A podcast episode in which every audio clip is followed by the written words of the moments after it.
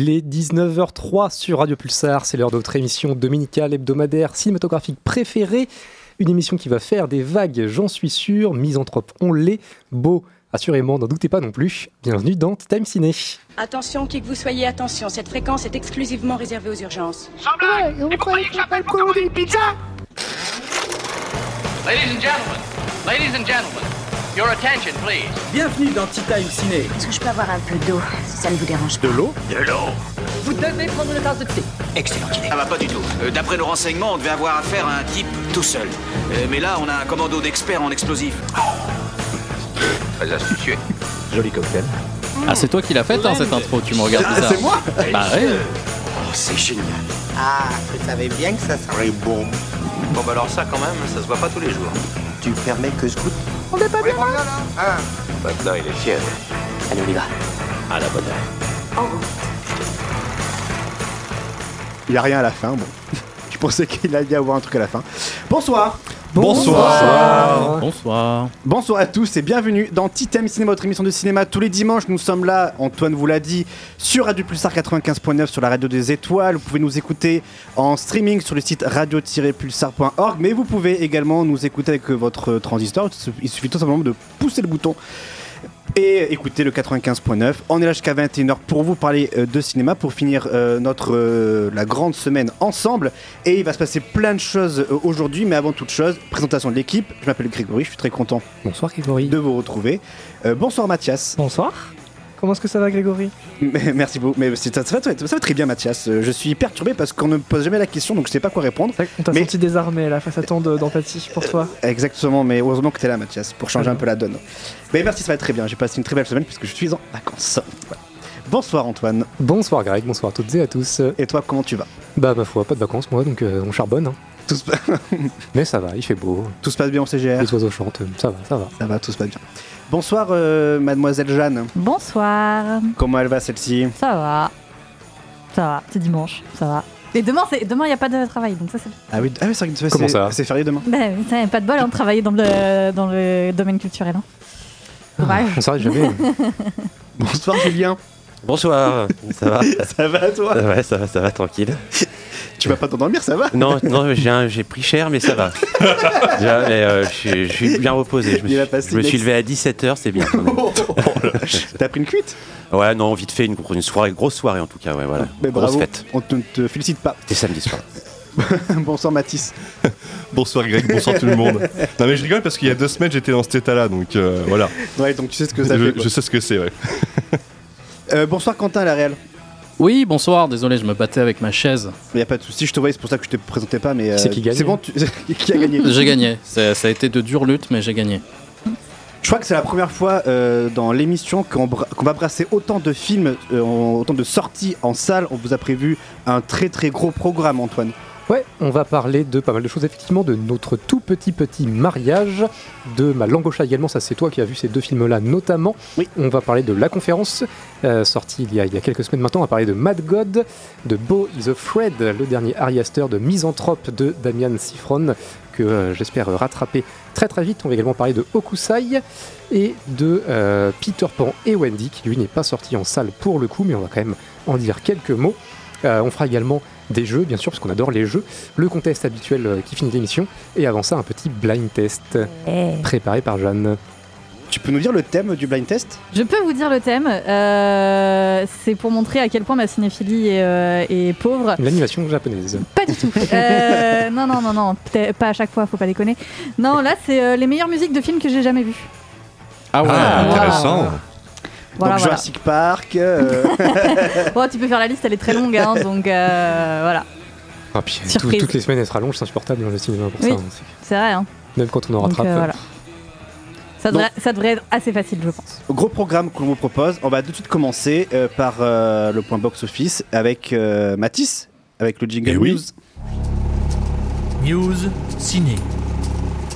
Alors Mathis, que s'est-il passé dans le monde du Oh là là là là. Portable, Antoine. Est-ce qu'il a mal il a, il a pas eu mal, ça va Euh, là, il pleure là. Ah, Fais- merde, Fais-lui un désolé. bisou. Pauvre portable.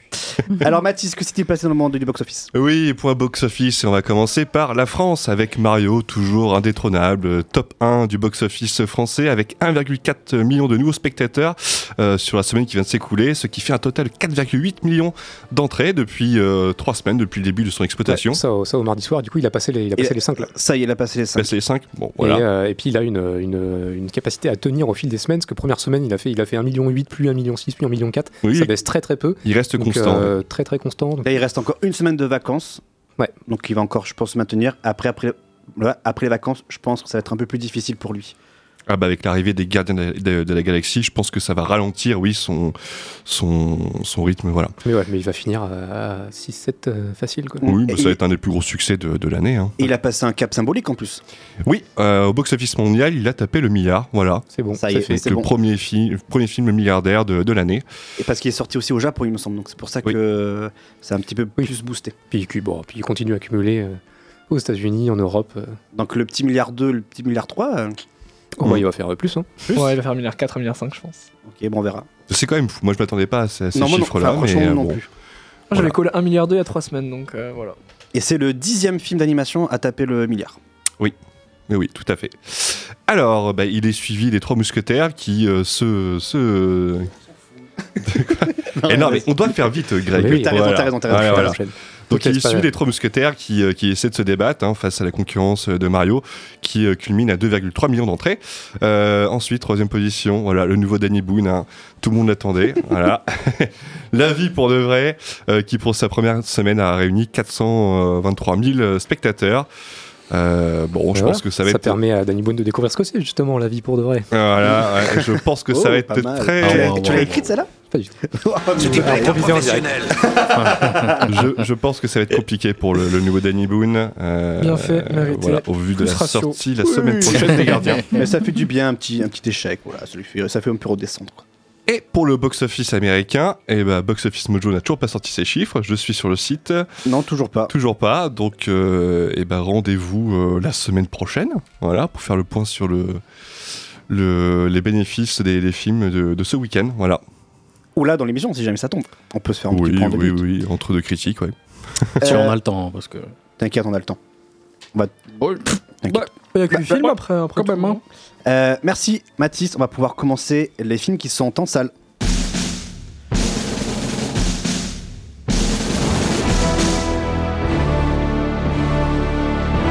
Les films en salle. Mad God, la conférence et Malangocha, c'est ce qui vous attend dans les 20 prochaines minutes. Mais on va commencer par un premier film qui s'appelle Notre tout petit petit mariage, un film de Frédéric euh, Kiring avec Ahmed Silla et euh, Camilou, entre autres. Euh, L'histoire, rapidement, de Max et de Lou euh, qui vont se marier, sauf qu'ils ont envie de faire un mariage euh, rapide, un tout petit petit mariage, juste entre les deux.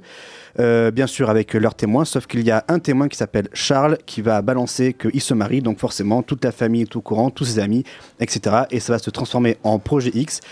Euh, voilà, grosso modo le, le pitch du film. Donc c'est une petite comédie euh, du coup française, euh, plutôt euh, plutôt bien faite, sans explosif ni rien. De bonne facture. De bonne facture. Je vous ai pas le dire parce que je, je, je Ah, à chaque. c'est le fois, label, le label Greg. c'est le label grec. De bonne facture, c'est plutôt.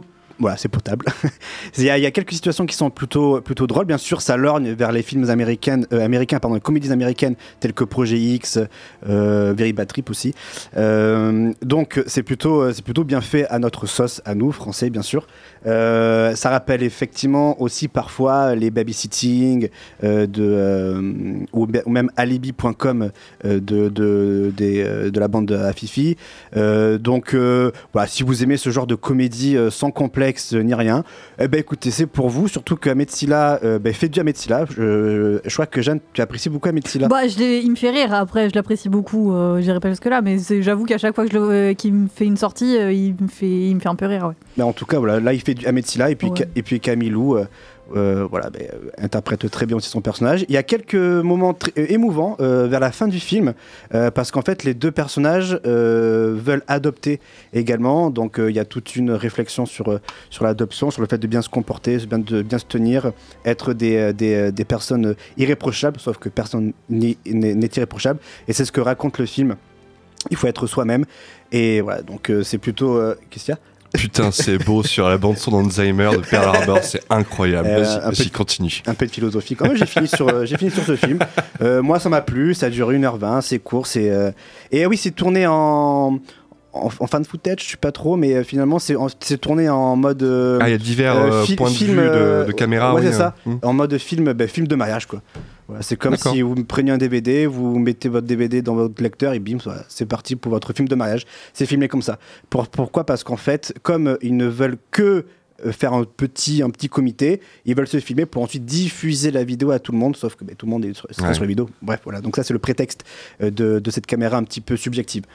Est-ce que c'est toujours le même caméraman ou est-ce que c'est des personnages différents qui aussi, euh, genre Mamie et son caméscope, euh, ça, Jean-Michel ouais. et son téléphone? Exactement. En fait, c'est un, un euh, peu comme Chronicle dans son, dans son final. Où Où il y a les vidéos de Ouais. surveillance, les gens qui filment Ouais, avec leur c'est ça. portable et leur C'est caméra. ça. En ouais. fait, il y a vraiment dans le film, il y a quatre personnages euh, qui sont en train de filmer, et donc parfois, ben, dans un plan, on les voit en train de filmer les d'autres plans, enfin d'autres situations. Voilà. Donc euh, c'est totalement assumé. Donc on voit des caméras. C'est clairement assumé. Il y a aussi euh, parfois des plans tournés avec l'iPhone, Hmm. donc ça marche aussi. Voilà. Donc c'est sans prétention aucune, et ça fait passer le temps. Et comme dit Antoine, c'est un film du dimanche. Non, mais c'est juste, je, je pense que j'ai cherché rapidement. On a parlé la semaine dernière du budget du, du Danny Boone qui était à 25 patates et ce qui était scandaleux. Je viens de regarder rapidement, il y a quand même un budget de 7,6 millions d'euros, quasiment 8 millions d'euros. Et enfin, à chaque fois, ça me fascine quand même comment des, des petits films, des petites comédies comme ça, avec euh, trois bouts de ficelle, ont des budgets là de, de- de 8 millions d'euros. Je me dis, mais que- que- comment c'est possible? Après, il y a, il y a- il y a du décor, c'est dans un grand château. euh, bah, L'histoire se passe dans un grand château, dans un grand domaine, donc peut-être euh, la location du domaine, je sais pas. Après, Les, Ça, ça va euh, être un film Projet X aussi. Quand tu fais péter des baraques, ça coûte plus cher que Danny Boone en roue libre. j'imagine. Puis les salaires Exactement. intermittents, c'est un peu élevé aussi. Hein. Non, mais oui, mais c'est qu'il y a plein de, il y a plein de films qu'on voit, alors qui peut-être qu'ils sont pas mûrs, mais qui sont faits, euh, euh, pas forcément que en France, mais ailleurs, pour euh, 1, 2, 3 millions d'euros et qui sont des dingueries absolues. Et nous, en fait, on passe notre temps à voir des comédies françaises euh, avec un budget entre, euh, entre 7 et 15, euh, 15 millions, et tu te demandes comment, comment est-ce que la thune est utilisée, quoi. Enfin, je trouve que ça me pose question, quoi. Et l'autre question, c'est pourquoi est-ce que ces 8 millions-là, on les file pas à des mecs de genre à qui on file toujours 1 million d'euros pour euh, se Ouais. débrouiller? Mais ça, c'est encore un autre débat. Faut faire péter la maison, ça coûte cher. C'est pour ça. Et ouais, je sais pas. Euh, voilà, ma toute petite, euh, mon- notre tout petit petit mariage, si vous voulez aller voir, c'est euh, autour de, autour de chez vous. Prochain film. Tapé le micro et ça fait mal. doucement, doucement. Ça fait mal, je me suis fait mal. Euh, Ma langue au chat, le prochain film, euh, la prochaine comédie française qui est sortie cette semaine de Cécile euh, Tellerman ou Tellerman, euh, avec Zabou euh, Bretman, Pascal Albé, Mélanie Bernier, Samuel Le Bihan, Camille Lelouch également, Pascal Demolon. Donc un petit casting voilà, sympathique quand même pour ce, pour ce film qui raconte l'histoire eh ben, d'une bande de potes tels que les petits mouchoirs barbecue et autres fantaisies de ce genre, euh, qui se réunissent dans une maison. euh, ça se passe où? Près de Limoges. Dans une maison près de Limoges, il me semble, si je dis pas de bêtises, euh, si j'ai bien suivi l'histoire. Et euh, il y a Laure qui est une. Vers chez nous, quoi. je vers, chez... ouais, c'est ça, vers chez, nous- vers chez vous. Région Nouvelle-Aquitaine. Euh, quoi que je dis Ah n'importe non, du coup, Limoges, c'est. Si. C'est dedans? Ah, si, si, c'est dedans. oui. Dedans. c'est- Ah ouais, ça compte en, en Nouvelle-Aquitaine, ouais. Ah ouais, d'accord. Autant pour moi. Je pense que je Je me suis, dans les... je suis encore sur les anciennes régions. Bon, J'ai l'impression d'être un vieux qui pense en francs encore. Mais non, ça se passe pas. euh, non, ça se passe pas à Poitiers, pas du tout. Euh, bon, bref. Donc, ça raconte l'histoire de Laure qui est une chef d'entreprise. Son entreprise va très mal et elle cherche du réconfort. euh, elle essaie de chercher tant bien que mal du, du réconfort et elle le trouve auprès de son chat. Elle mène euh, dans sa, pendant la semaine de vacances avec ses copains, sauf que, euh, eh ben, il y en a un qui tue euh, accidentellement euh, le chat et donc c'est parti pour une enquête à la Agatha Christie. Et j'ai vu ça, j'ai vu la bonne annonce, j'ai fait ok, ça peut être cool, sympa comme, euh, comme thème, comme concept, voilà, Agatha Christie, bon ok. Et ben en fait pas du tout. Euh, on connaît direct euh, l'assassin, du, enfin l'assassin, celui, celui qui a percuté le chat quoi avec sa voiture. Non, non, si, si, on peut dire Oui, bon, hein. l'assassin, bon, l'assassin du, du chat, on le connaît direct, et finalement, ça enlève tout intérêt au film, finalement, et on se retrouve, euh, on patauge, ça patauge au niveau des références comiques, au niveau des situations comiques, ça patauge. Euh, Céline Tellerman, la réalisatrice, bah, a du mal à vraiment faire émerger une, euh, une véritable, un véritable dynamisme, une dynamique dans, autour, enfin, pour ce groupe, là où dans Barbecue, je ne sais plus tout le le réalisateur, il y avait même une, une effervescence autour de ce groupe. Même les petits mouchoirs, hein, quoi qu'on en dise de Guillaume Canet, il est arrivé à faire une, certaine effervescence dans, ce groupe. Là, pour Cécile Tellerman, avec Cécile Terman, ben, le groupe patauge un petit peu, les situations comiques, on les a déjà vues dix mille fois. Euh, finalement, l'histoire du chat est un peu est un peu oubliée pour se concentrer vraiment sur les problèmes euh, un peu bobos de, de, de, de, de leur personnage, entre la vieillesse, la, la ménopause, euh, etc. Donc ce sont des problèmes qui, qui reviennent euh, ben, fréquemment tout au long du film. Ça dure quand même 1h40. Euh, ben, je vois pas trop l'intérêt du film finalement d'avoir... d'avoir pris la- cette, ce, Cette che- direction? ce- ce chemin de, de, de- de montrer directement l'assassin. Oui, pardon? Je, je dis cette direction. Moi, je m'attendais en voyant la bande-annonce à ce que ce soit un truc un peu comme euh, le prénom, où en fait, ben. Voilà, Où en exactement. fait, euh, t'as beaucoup de comédie et à la fin, t'as as un petit twist final où tu te dis, oh merde, en fait, c'est le juge qui l'a tué, quoi. C'est ça, voilà. Et- Mais pas du tout. Voilà, parce qu'en fait, il te justifie ça avec un autre personnage qui, euh, qui trompe sa femme, etc. Enfin, un truc français, quoi. Mais donc, voilà, on te justifie euh, le fait qu'on voit l'assassin par rapport au fait que le, le gars qui voit son pote tuer le chat bah, se, fait, euh, une, se fait faire une turlute quoi, par, par, par une nana. Quoi. Bref. Donc euh, voilà, c'est c'est un peu expliqué comme ça. Donc c'est c'est un peu dommage d'avoir euh, cramé le seul concept du film. ouais, mais c'est- c'est c'est un truc. Et ça valait le coup parce qu'on a eu le mot turlute dans l'émission. Donc techniquement. euh, Bah, ça va, après, c'est voilà, si vous aimez les turlutes, allez-y quoi. mais Chapeau non, pointu. hein. bien sûr. Euh, mais sinon, non, le film est pas n'a aucun intérêt du moment que bah, ouais, on, nous est- on nous a montré directement l'assassin. Je voyais pas trop, euh, trop, trop euh, l'intérêt. Non, mais les, les Américains, on tue l'animal de compagnie, ils en font John Wick. Nous, on fait ça. quoi. c'est une autre culture. Quoi. Ouais, et c'est mieux John Wick. Non, on aurait pu faire un Jean Vénère. bah ouais, non, mais ça, ça aurait été trop bien. Alors juste Jean Vénère le film, quoi. C'est énorme. J'en m'énerve deux. Et du coup, c'est Eric Laven, le réalisateur de Barbecue. Je- merci beaucoup. Eric Laven, lui, a vraiment réussi à, à créer une osmose euh, autour de, euh, de ce groupe d'amis. Oui, bon, après, barbecue, c'est pas un chef non plus. hein. Ben moi j'ai bien aimé Barbecue, moi j'ai bien rigolé devant. Autant euh, Plancha, bon c'est un peu un peu pourri, mais par contre Barbecue j'ai bien aimé ce film. Après, il a aussi fait, il a aussi fait protéger et servir. Bref. Ah, quel chef Ah ouais, ouais, ouais. Quel ça va, ça arrive à tout le monde de faire des erreurs. Ah, c'est génial. Donc non pour euh, ma pour ma langue au chat. Suivant, j'imagine. Ouais suivant. Allez. Avant de revenir sur Mad God euh, que euh, Julien a, dont enfin, tu as- présenté, ouais, oui. tu nous avais présenté ça quand il y a quelques Il y a 3 trois 4 semaines. semaines, semaines, peu. Du coup, je l'ai vu, donc on va pouvoir en rediscuter encore quelques minutes. Mais avant toute chose, la conférence avec euh, Mathias, qui est sortie il y a 10 jours, une dizaine de jours. Très bien. Euh, je vais vous parler de la Alors, conférence. voici mon. C'est ma parti. critique. Je lance mon texte. Euh, c'est un drame allemand qui dure un petit peu moins de deux heures, qui raconte quelque chose de moins marrant que des chats et des turlutes, puisque là, Oh. on est, on, est, on est présent en fait dans la réunion de Wannsee, un matin du 20 janvier 1942, et en fait, on accompagne une petite, une poignée, peut-être une quinzaine de dignitaires néo- euh, nazis tout court, pas néo-nazis, qui en fait vont discuter des modalités d'utilisation de la solution finale lors de la Seconde Guerre mondiale. Le film est réalisé par, euh, est-ce qu'il est son nom, Matti Geschonek, et il a accepté de le réaliser à une condition, c'est que dans son montage final, ça ressemble à la Réunion dans la mesure où il y a une espèce d'unité de lieu et de temps, donc on n'est jamais ailleurs que la Réunion, et le film commence au début de la Réunion et il se termine à la fin de la Réunion. Donc en fait, le spectateur arrive et il assiste à cette réunion, ni plus ni moins. Il n'y a pas de flashback, il n'y a pas de carton, il n'y a pas d'explication, il n'y a rien de tout ça. Donc c'est vraiment en mode euh, joute, verbale. Exactement. Pendant deux heures, On a véritablement, physiquement, la sensation de rentrer, participer à une réunion, et à la fin de la réunion, le film s'achève. Est-ce que c'est intéressant? Alors, oui et non. En fait, le film est hyper paradoxal parce que d'un côté, non, c'est pas intéressant parce que juste ils discutent, ils se disent ah bon, donc toi, tu les tues comment les juifs en Lettonie? Bah moi, il y a un ravin, donc j'ai de la chance. Donc d'un côté, on a des choses qui sont extrêmement choquantes, et de l'autre, parfois, on a juste des calculs sur comment est-ce qu'on ramène de la flotte en Estonie et on s'en fout.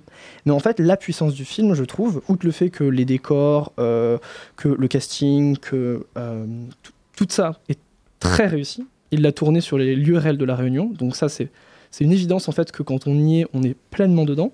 Mais la force de ce film, je trouve, c'est de banaliser la violence en fait du nazisme. C'est-à-dire qu'on est tellement habitué à des images, des témoignages qui sont horribles, que là le film nous prend complètement à contre-pied.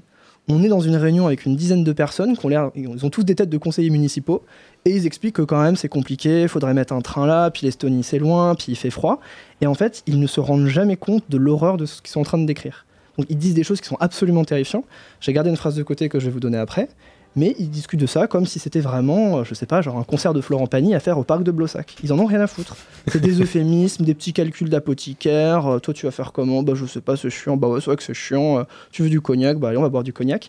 Et ce dont ils discutent, c'est vraiment l'horreur de tuer des millions de personnes, de commettre un génocide. Est-ce que du coup, cette banalisation, c'est pas ça qui est le plus choquant? Exactement, c'est ça qui fonctionne vachement bien dans le film, c'est qu'on a tellement été habitué à être confronté à cette horreur, parce que heureusement il y a encore euh, tout un discours et toute une mémoire autour de ce qui s'est passé, que finalement le film nous prend vraiment à contre-pied. Parce que là c'est juste des gens qui en parlent comme, euh, comme vraiment une discussion, une discussion chiante de réunion et technocratique. Sauf que ben, c'est l'horreur du nazisme. Et c'est ça la force du film. Et j'ai gardé une phrase qui vraiment m'a choqué, où en fait on, suit un officier SS qui, euh, quelques minutes avant que la solution finale ne soit proposée, euh, à ce moment-là, tous les personnages se posent la question de est-ce que le plus efficace, c'est pas juste de prendre des fusils et de tirer sur toutes les personnes de confession juive? Voilà, comme ça, bah, on les élimine un par un, puis euh, on arrivera au bout. Et en fait, à l'intérieur, il y, en a un qui fait de la comptabilité, et en fait, il fait le calcul et il dit bah écoutez, c'est très simple, il faut que chaque, soldat allemand tue 1000 juifs par jour, chacun d'une balle, pendant un peu plus d'un an, un an et demi, et si on arrive à faire ça, bah normalement, on devrait se débarrasser tous les juifs d'Europe. Et il y en a un autre qui lève la main et qui objecte mais euh, moi, ce qui m'inquiète, c'est quand même la santé mentale des soldats parce que c'est long, c'est dur, ça fait, faut tuer beaucoup de gens. Puis les femmes et les enfants, parfois, ils supplient pour leur vie. Et ça, les soldats, euh, ça heurte un peu leur santé mentale. Et à ce moment-là, on se rend compte que là, on est vraiment dans les tréfonds, la banalisation la plus glaçante possible du nazisme. Donc, euh, un film super efficace, un huis clos super efficace, glaçant au possible. Parfois un peu chiant parce que c'est une montée en puissance et au début, euh, quand il y a des discussions sur euh, la guerre euh, et sur l'Estonie, on n'a rien à foutre.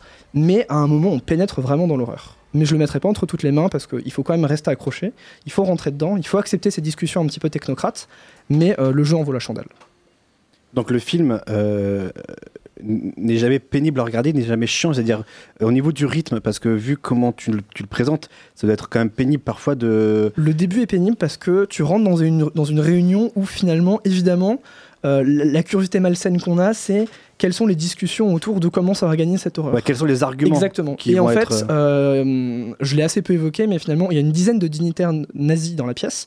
Et en fait, il y a des jeux de pouvoir, des manipulations, des débats, des calculs, des propositions, euh, des objections. Euh, certains qui vont revenir et qui vont dire mais c'est compliqué la loi. euh, Est-ce qu'on le tue si c'est genre quelqu'un qui, a une mère juive et un père qui est allemand, mais qu'il est marié avec quelqu'un qui est allemand? Donc en fait, il y a des moments où parfois, on est vraiment dans une réunion technocrate et on s'en fout un peu. Mais ça, c'est surtout le début, je dirais, la première moitié du film. Mais heureusement, le casting est impeccable et tout ce qui est la discussion est extrêmement vivace. Il y a une certaine effervescence entre tous ces, tous ces protagonistes qui veulent un peu tirer la couverture vers eux, qui veulent briller auprès du Führer, qui d'ailleurs n'est pas présenté, il n'est pas visible. Donc le film a évité d'essayer de- d'accaparer notre attention en nous offrant la figure du Führer. Donc là, il n'y a que des dignitaires. Mais ensuite, euh, je dirais que dès la, la seconde moitié du film euh, fonctionne euh, d'une façon absolue. C'est vraiment très très bien. La conférence, un film de... Mathilde Schoeneck. Et euh, il est dispo où euh, ici à Poitiers? Euh, je crois que je l'ai vu au, CGR Castille. Oui, Ah, absolument. tu le diffuses? Et tu l'as pas vu? Non, j'ai pas vu, mais j'aimerais bien, mais euh, bon, faut trouver le temps. hein. Oui, c'est vrai, il faut trouver le temps. On n'a pas tous trois J'ai heures. j'ai vu euh, un film qui prend la place de deux déjà, donc euh, On n'a pas tous le temps de voir 7 films par semaine. c'est oui. Pas tous en vacances. Vous parlez à qui là J'en ai vu 8, alors s'il vous plaît. Euh, merci Mathias. On va passer au euh, bah, prochain film. Et là, je vais me tourner vers euh, Julien, euh, qui l'a vu également. C'est Mad God, qui est disponible au Diet- Dietrich, Dietrich, oui. si je dis pas de bêtises. Un film de Phil Tippett. Est-ce que tu peux nous rappeler qui est Phil Tippett euh, Le grand Phil Tippett, ben, euh, c'est le, le dinosaure des effets spéciaux, d'ailleurs, euh, dans Oui. le sens littéral aussi, puisque c'est celui qui a fait les effets spéciaux du Jurassic Park. Euh, tous les effets spéciaux de- qu'on a vus quand on était jeune, euh, c'est lui. Les Terminator, les Star Wars, Robocop, les Star euh. Wars, les, le, Indiana Jones. euh, voilà, dès qu'on voit des effets spéciaux assez chiadés, c'est lui qui est derrière. Voilà, donc, euh, et puis il a fait une super transition quand il s'est mis au numérique avec euh, Jurassic Park. Qui est, euh, Jurassic Park qui était vraiment le- le- l'innovation quoi, des, des effets spéciaux, ben, c'était encore lui. Donc euh, Ah. très très grand monsieur. À la base, il devait faire les dinos en stop motion. Et il s'est adapté ouais, durant le, le processus. Ouais, parce que ça euh. marchait pas trop. Et puis il y a une blague par, dans le film entre euh, Malcolm et Grant au sujet de, À tes de, de Grant qui. J'ai juste toussé. Tout va bien, je ne suis pas mort. Ah, t'as toussé? Ah oui, j'ai toussé. Eh, t'as Ah. tu tousses. Ah ouais, euh, Et quand tu éternues, tu tousses Enfin, je sais pas, c'est bizarre. c'est bizarre. je crois qu'on a, on a coupé Mathis. Faut le laisser reprendre. Bon, c'est pas grave, mais il y a hum, justement euh, durant la production de Jurassic Park, il s'est vu comme euh, comment dire comme euh, comme dépassé. Et il y a justement une blague dans le film entre Malcolm et Grant où Grant se demande ce qu'il va devenir et Malcolm lui fait bah maintenant vous êtes éteint en gros. Donc euh, oui, il a réussi à faire la transition avec Jurassic Park et ensuite je crois qu'il a travaillé sur Starship euh, Trooper. Starship Trooper, c'est lui aussi. C'est lui qui a réalisé, il me semble. Le deuxième. Le deuxième. Le ah, le deuxième. le premier, deuxième. c'est- le premier, c'est Verhoeven. C'est Verhoeven. oui. C'est le seul film qu'il a réalisé, c'était une torture, donc il a complètement laissé tomber la réalisation. Voilà. Le seul film avec euh, du coup Matt God. Mais, ce, Matt God, mais ouais. ce Matt God, il faut savoir que euh, il a mis 30 ans à le, Ouais. à le faire celui-ci. C'est ça, ouais, c'est un vieux concept, un vieux projet qu'il avait euh, dans les tuyaux. euh, il a essayé de, il a fait un court métrage dans les années 80. Et depuis, euh, c'est resté euh, en suspens, voilà, dans tout ce temps, pendant 30 ans. Donc je l'ai vu, je rappelle euh, vite fait l'histoire, c'est un assassin qui, euh, qui va euh, s'enfoncer dans une planète euh, bizarre, inconnue, et qui, Ça, ouais, voilà, on ne sait pas trop ce qu'il veut faire, il y mais a en un tout côté cas... biblique, voilà, c'est très En- perché. Ouais. Voilà, et donc c'est très expérimental, ouais, il faut le dire. hein. Le film est, est fait en stop motion. Et ben c'est plutôt, c'est plutôt, c'est plutôt bon. Moi j'ai plutôt, je suis plutôt rentré dans, dans cet univers un peu, un peu sale, un peu crade, un peu gothique aussi. Alors, euh, je, pense que c'est pas, euh, voilà, il faut pas mettre ça devant tout le monde parce que c'est quand même assez, euh, assez bizarre. gore. Dans, Oui, c'est bizarre, Oui, c'est gore, mais après c'est quand même assez bizarre dans son, dans son approche, hein, dans, dans, dans, dans, ce qu'il nous propose comme plastique, euh, comme plasticité, si je puis dire. Mais après, euh, on peut carrément se, se- voilà, jou- jouer le jeu et partir dans cet univers euh, qui, qui critique quand même parfois les nous, euh, notre société. C'est une fresque de tout, de l'humanité dans toute sa, sa décadence, voilà. Donc, euh, c'est marrant parce qu'on peut voir, euh, j'ai l'impression d'avoir vu euh, des, des ébauches de toutes les créatures qu'il a pu imaginer, inventer tout au long de sa carrière, et il les a récupérées, hop, il les a mis dans ce film. Et, euh, et le mec, il a des- une imagination folle, euh, euh, à savoir comment inventer un monstre, comment l'humaniser un petit peu. Enfin, c'est impressionnant quand même. Euh, Ouais. c'est- dingue le travail qu'il a fait. Et puis il a assemblé vraiment plein d'effets spéciaux parce qu'il y a du stop motion, il y a l'animatronique et il y a des effets de synthèse aussi. Là, il a vraiment Et il y fait a une m- espèce de, de mélange. Ouais, Et même du film un peu réel parce qu'il y a par- dans, parfois dans le film, il y a des séquences où il, y a un- il met en scène des humains. J'ai écouté ta chronique euh, il y a trois semaines, quatre semaines, tu avais dit que ça t'avait dérangé. Ouais, un le peu, fait- oui, c'était Bah, pas nécessaire. Moi, je trouve que c'est nécessaire parce que ça, ça nous implique plus en tant qu'humains, du coup, finalement, de, de voir qu'il y a des humains dans cette planète. Et je trouve que bah, ça nous implique encore, encore plus que, euh, que si on voit que des créatures un peu enfin, imaginaires et un peu Oui, dégueulasses. quoi. C'est pas Bon, dénué de sens hein, qu'il y ait des humains. euh, non Oui, bien plus, sûr, euh, oui. Voilà, donc euh, moi, c'est juste par rapport à ma sensibilité ouais, que j'ai trouvé que j'aurais pu m'en passer. J'aurais préféré rester dans cette espèce d'univers glauque, Mm. euh, incohérent, vraiment psychédélique. Voilà, donc c'était c'était un peu mon avis, ouais. Mais euh, ouais, donc euh, il y a y une séquence euh, où l'assassin se fait capturer et il se fait voilà dans la salle d'urgence là. Ouais, ouais, ouais, Celle-là, elle elle est quand même incroyable. Elle est dure, ouais. Elle est très dure à regarder hein, parce qu'elle est, un peu- elle est sacrément gore quand même. Mais non, c'est c'est très sympa à regarder, c'est très expérimental. Et je pense qu'il faut, il faut, il faut connaître un petit peu ce qu'a fait Phil Tippett auparavant dans toute sa carrière pour vraiment bien euh, apprécier toute son œuvre, du moins, tout le film, parce que je pense qu'il y a des références que je n'ai pas ou que je n'ai pas trouvées ou vues euh, tout au long de ce film qui parsèment. Je sais pas si. Alors moi, j'ai, euh, en regardant l'analyse euh, post-visionnage, hein, euh, Oui. mais sur- je ne l'ai pas vu de moi-même, mais justement, Phil Tippett disait que c'était un peu une ode à, à- c'est un peu ça, quelque chose de, de- qu'il a vécu, c'est-à-dire que de, de- de toujours avoir, euh, euh, comment dire, je cherche mes mots, de, de vouloir toujours réali- d'avoir voulu réaliser. Euh, et d'être réalisateur, mais ne jamais avoir réussi à le faire.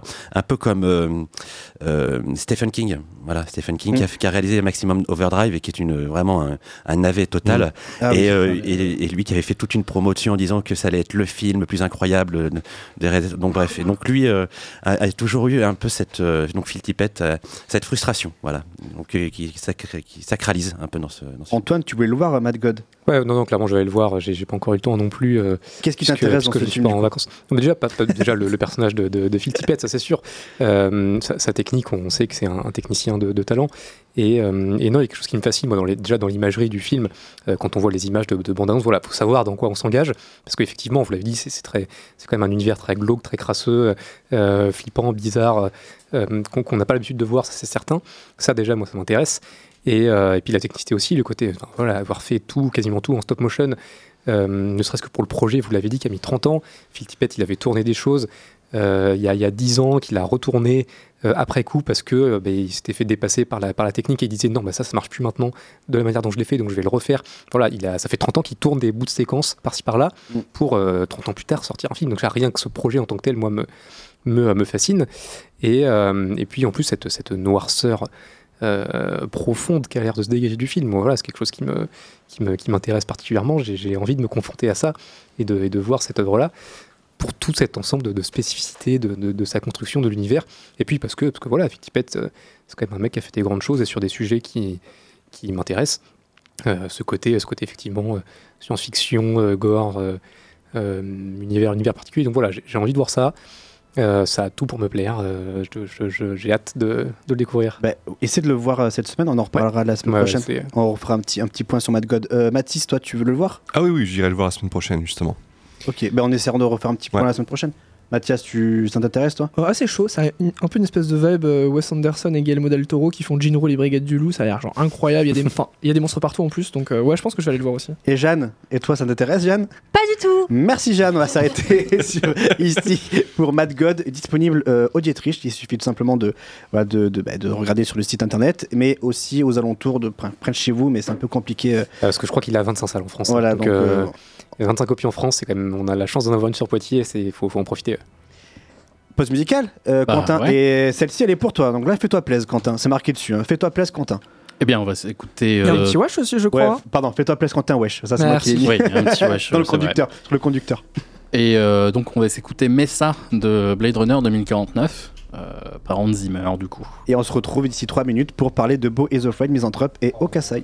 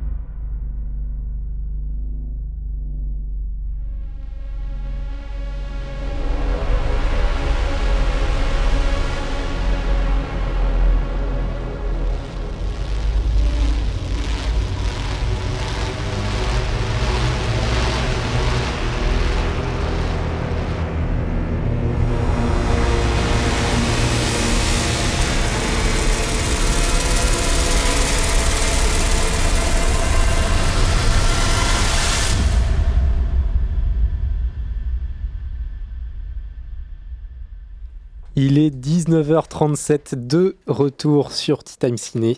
On vient de s'écouter Messa Zimmer, extrait de la BO du formidable, incroyable, magnifique chef-d'œuvre Blade Runner 2049. Alors que la moto c'est chez vous, Euh, Évidemment. ne vous inquiétez pas, bien sûr.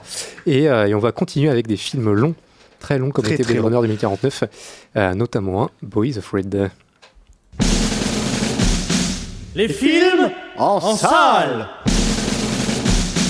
Okusai et Misanthrope, c'est ce qui vous attend, mais de suite, Beau is Afraid, le dernier film de Harry Astor. Je l'ai vu, euh, ainsi que Antoine. euh, on va vous raconter notre souffrance euh, devant, devant ce film. Je vais laisser la parole à Antoine. Dis-nous comment tu as souffert devant ce film. Ouais, Qui ouais, dure ouais, 3 heures, les gars, il dure 3 heures. Il dure 2h59. Alors déjà pour dire d'où je parle, Ari Aster, moi c'est un cinéaste que je ne connais pas si ce n'est de, de nom, puisqu'on entend quand même beaucoup parler de lui ces dernières années. Je n'ai vu aucun de ses deux précédents longs métrages. J'ai vu ni Hérédité ni Midsommar. Ah oui, d'accord. En fait, ça n'a. Alors, rassure-toi, Midsommar et Hérédité, ça ce sont des chefs-d'œuvre à côté. Non mais oui, mais c'est des films que je compte, que Enfin, je compte rattraper. euh, mais, euh, mais voilà, voilà je, je le précise tout de même, je, je ne connais pas sa cinématographie. Euh, J'ai pas vu non plus ses courts-métrages euh, euh, avant, avant ses- ses- sa carrière en long-métrage. Donc vraiment, voilà, je démarre Ari Aster par, euh, par Boys of Fred. Et, euh, et, et vraiment, je, je- je- je le vois le film, je lance le film. et je, m'attends à quelque chose. Voilà, l'abondance me donne plutôt envie. Je suis assez curieux. Et, et vraiment, au sens premier du terme, quoi. J'ai envie de voir ça, quoi. Les 45 premières minutes sont déjà très particulières. Euh, on est dans donc on suit ce personnage de Beau, euh, qui est interprété par Joaquin Phoenix, qui euh, est un personnage un peu doux, un peu euh, euh, comment dire, Un euh, peu- paranoïaque, doux et un peu un peu bête, un peu bébête quoi. Oui. Candide. Candide, oui, voilà, candide, c'est le terme. Doux, candide et un peu parano Mais surtout parano. hein. qui, qui va chercher à, à, retourner chez sa mère. En gros, c'est ça le, le speech du film. Et, et il va donc, il va donc prendre la route et, euh, et tout ça pendant, pendant 3 heures. Euh, les 45 premières minutes, Oui, il prend pas tout de suite la route. Il est, il est chez lui, dans sa banlieue, euh, dans, dans un quartier complètement pourri d'une ville euh, où, où rien ne va. C'est-à-dire qu'il y a un il y a un mec à poil qui fout des coups de couteau aux gens qui passent dans la rue. Euh, c'est la, la pauvreté extrême. Il y a des gens qui se droguent, rien. Euh, Une journée son- normale à son- Niort, Son, somme immeuble, euh, son immeuble, il n'y a pas d'eau dans les robinets. Enfin, c'est le- il y a des araignées mortelles qui se baladent dans le quartier. Enfin, rien ne va. C'est une catastrophe. Euh, tout ça se passe en quasi huis clos, qu'on est vraiment dans l'appartement de, de Beau et dans ce petit quartier, mais voilà, qui est tout petit. On voit surtout l'appartement, la rue et, le, et le- la petite échoppe qui est en face, où, euh, où il va faire ses courses euh, en Et- courant pour et- vite rentrer chez lui. Et, là, on sait pas, du coup, euh, tu, tu dépeins un, por- un portrait très, un portrait très péjoratif là, de, de ce qui se passe durant les 45 premières minutes, mais franchement, on sait pas si ça se passe dans sa tête ou si c'est vraiment vrai. Parce que comme on, comme on a dit qu'il était paranoïaque, un peu schizophrène, bah, moi je me suis demandé si ça se passait pas comme tout, en- tout dans sa tête, qu'il il s'imaginait pas tout ce qu'il y voyait. Il Bah, a- c'est- C'est c'est un peu courage le chien froussard en fait le film. J'ai l'impression. Tu ne connais pas. Ah, mais ouais Bah, c'est le dessin animé avec le C'est chien le- qui a peur de tout. Coura- Mais oui, c'est- t'as as raison, ça fait quoi un petit peu à ça, effectivement. Mais, euh, mais je ne connais pas. Mais ce qui est certain, c'est que oui, pendant tout le long du film, on se pose la question de qu'est-ce qui est vrai, qu'est-ce qui est faux, est-ce qu'il invente, est-ce que, est-ce que, enfin voilà, on, on se pose la question de la réalité tout au long du film. Et c'est ces 45 premières minutes, euh, comme je disais, c'est c'est- un huis clos et c'est euh, particulièrement étouffant, Mm. assez angoissant, Ça euh, plante bien le complètement décor, improbable, ça plante bien Euh, les enjeux. drôle éventuellement par moment. Enfin, on rigole, mais on sait pas trop si on doit rigoler. C'est assez particulier. Il y a des séquences un peu difficiles aussi dans, ce- dans ce- ces 45 premières minutes.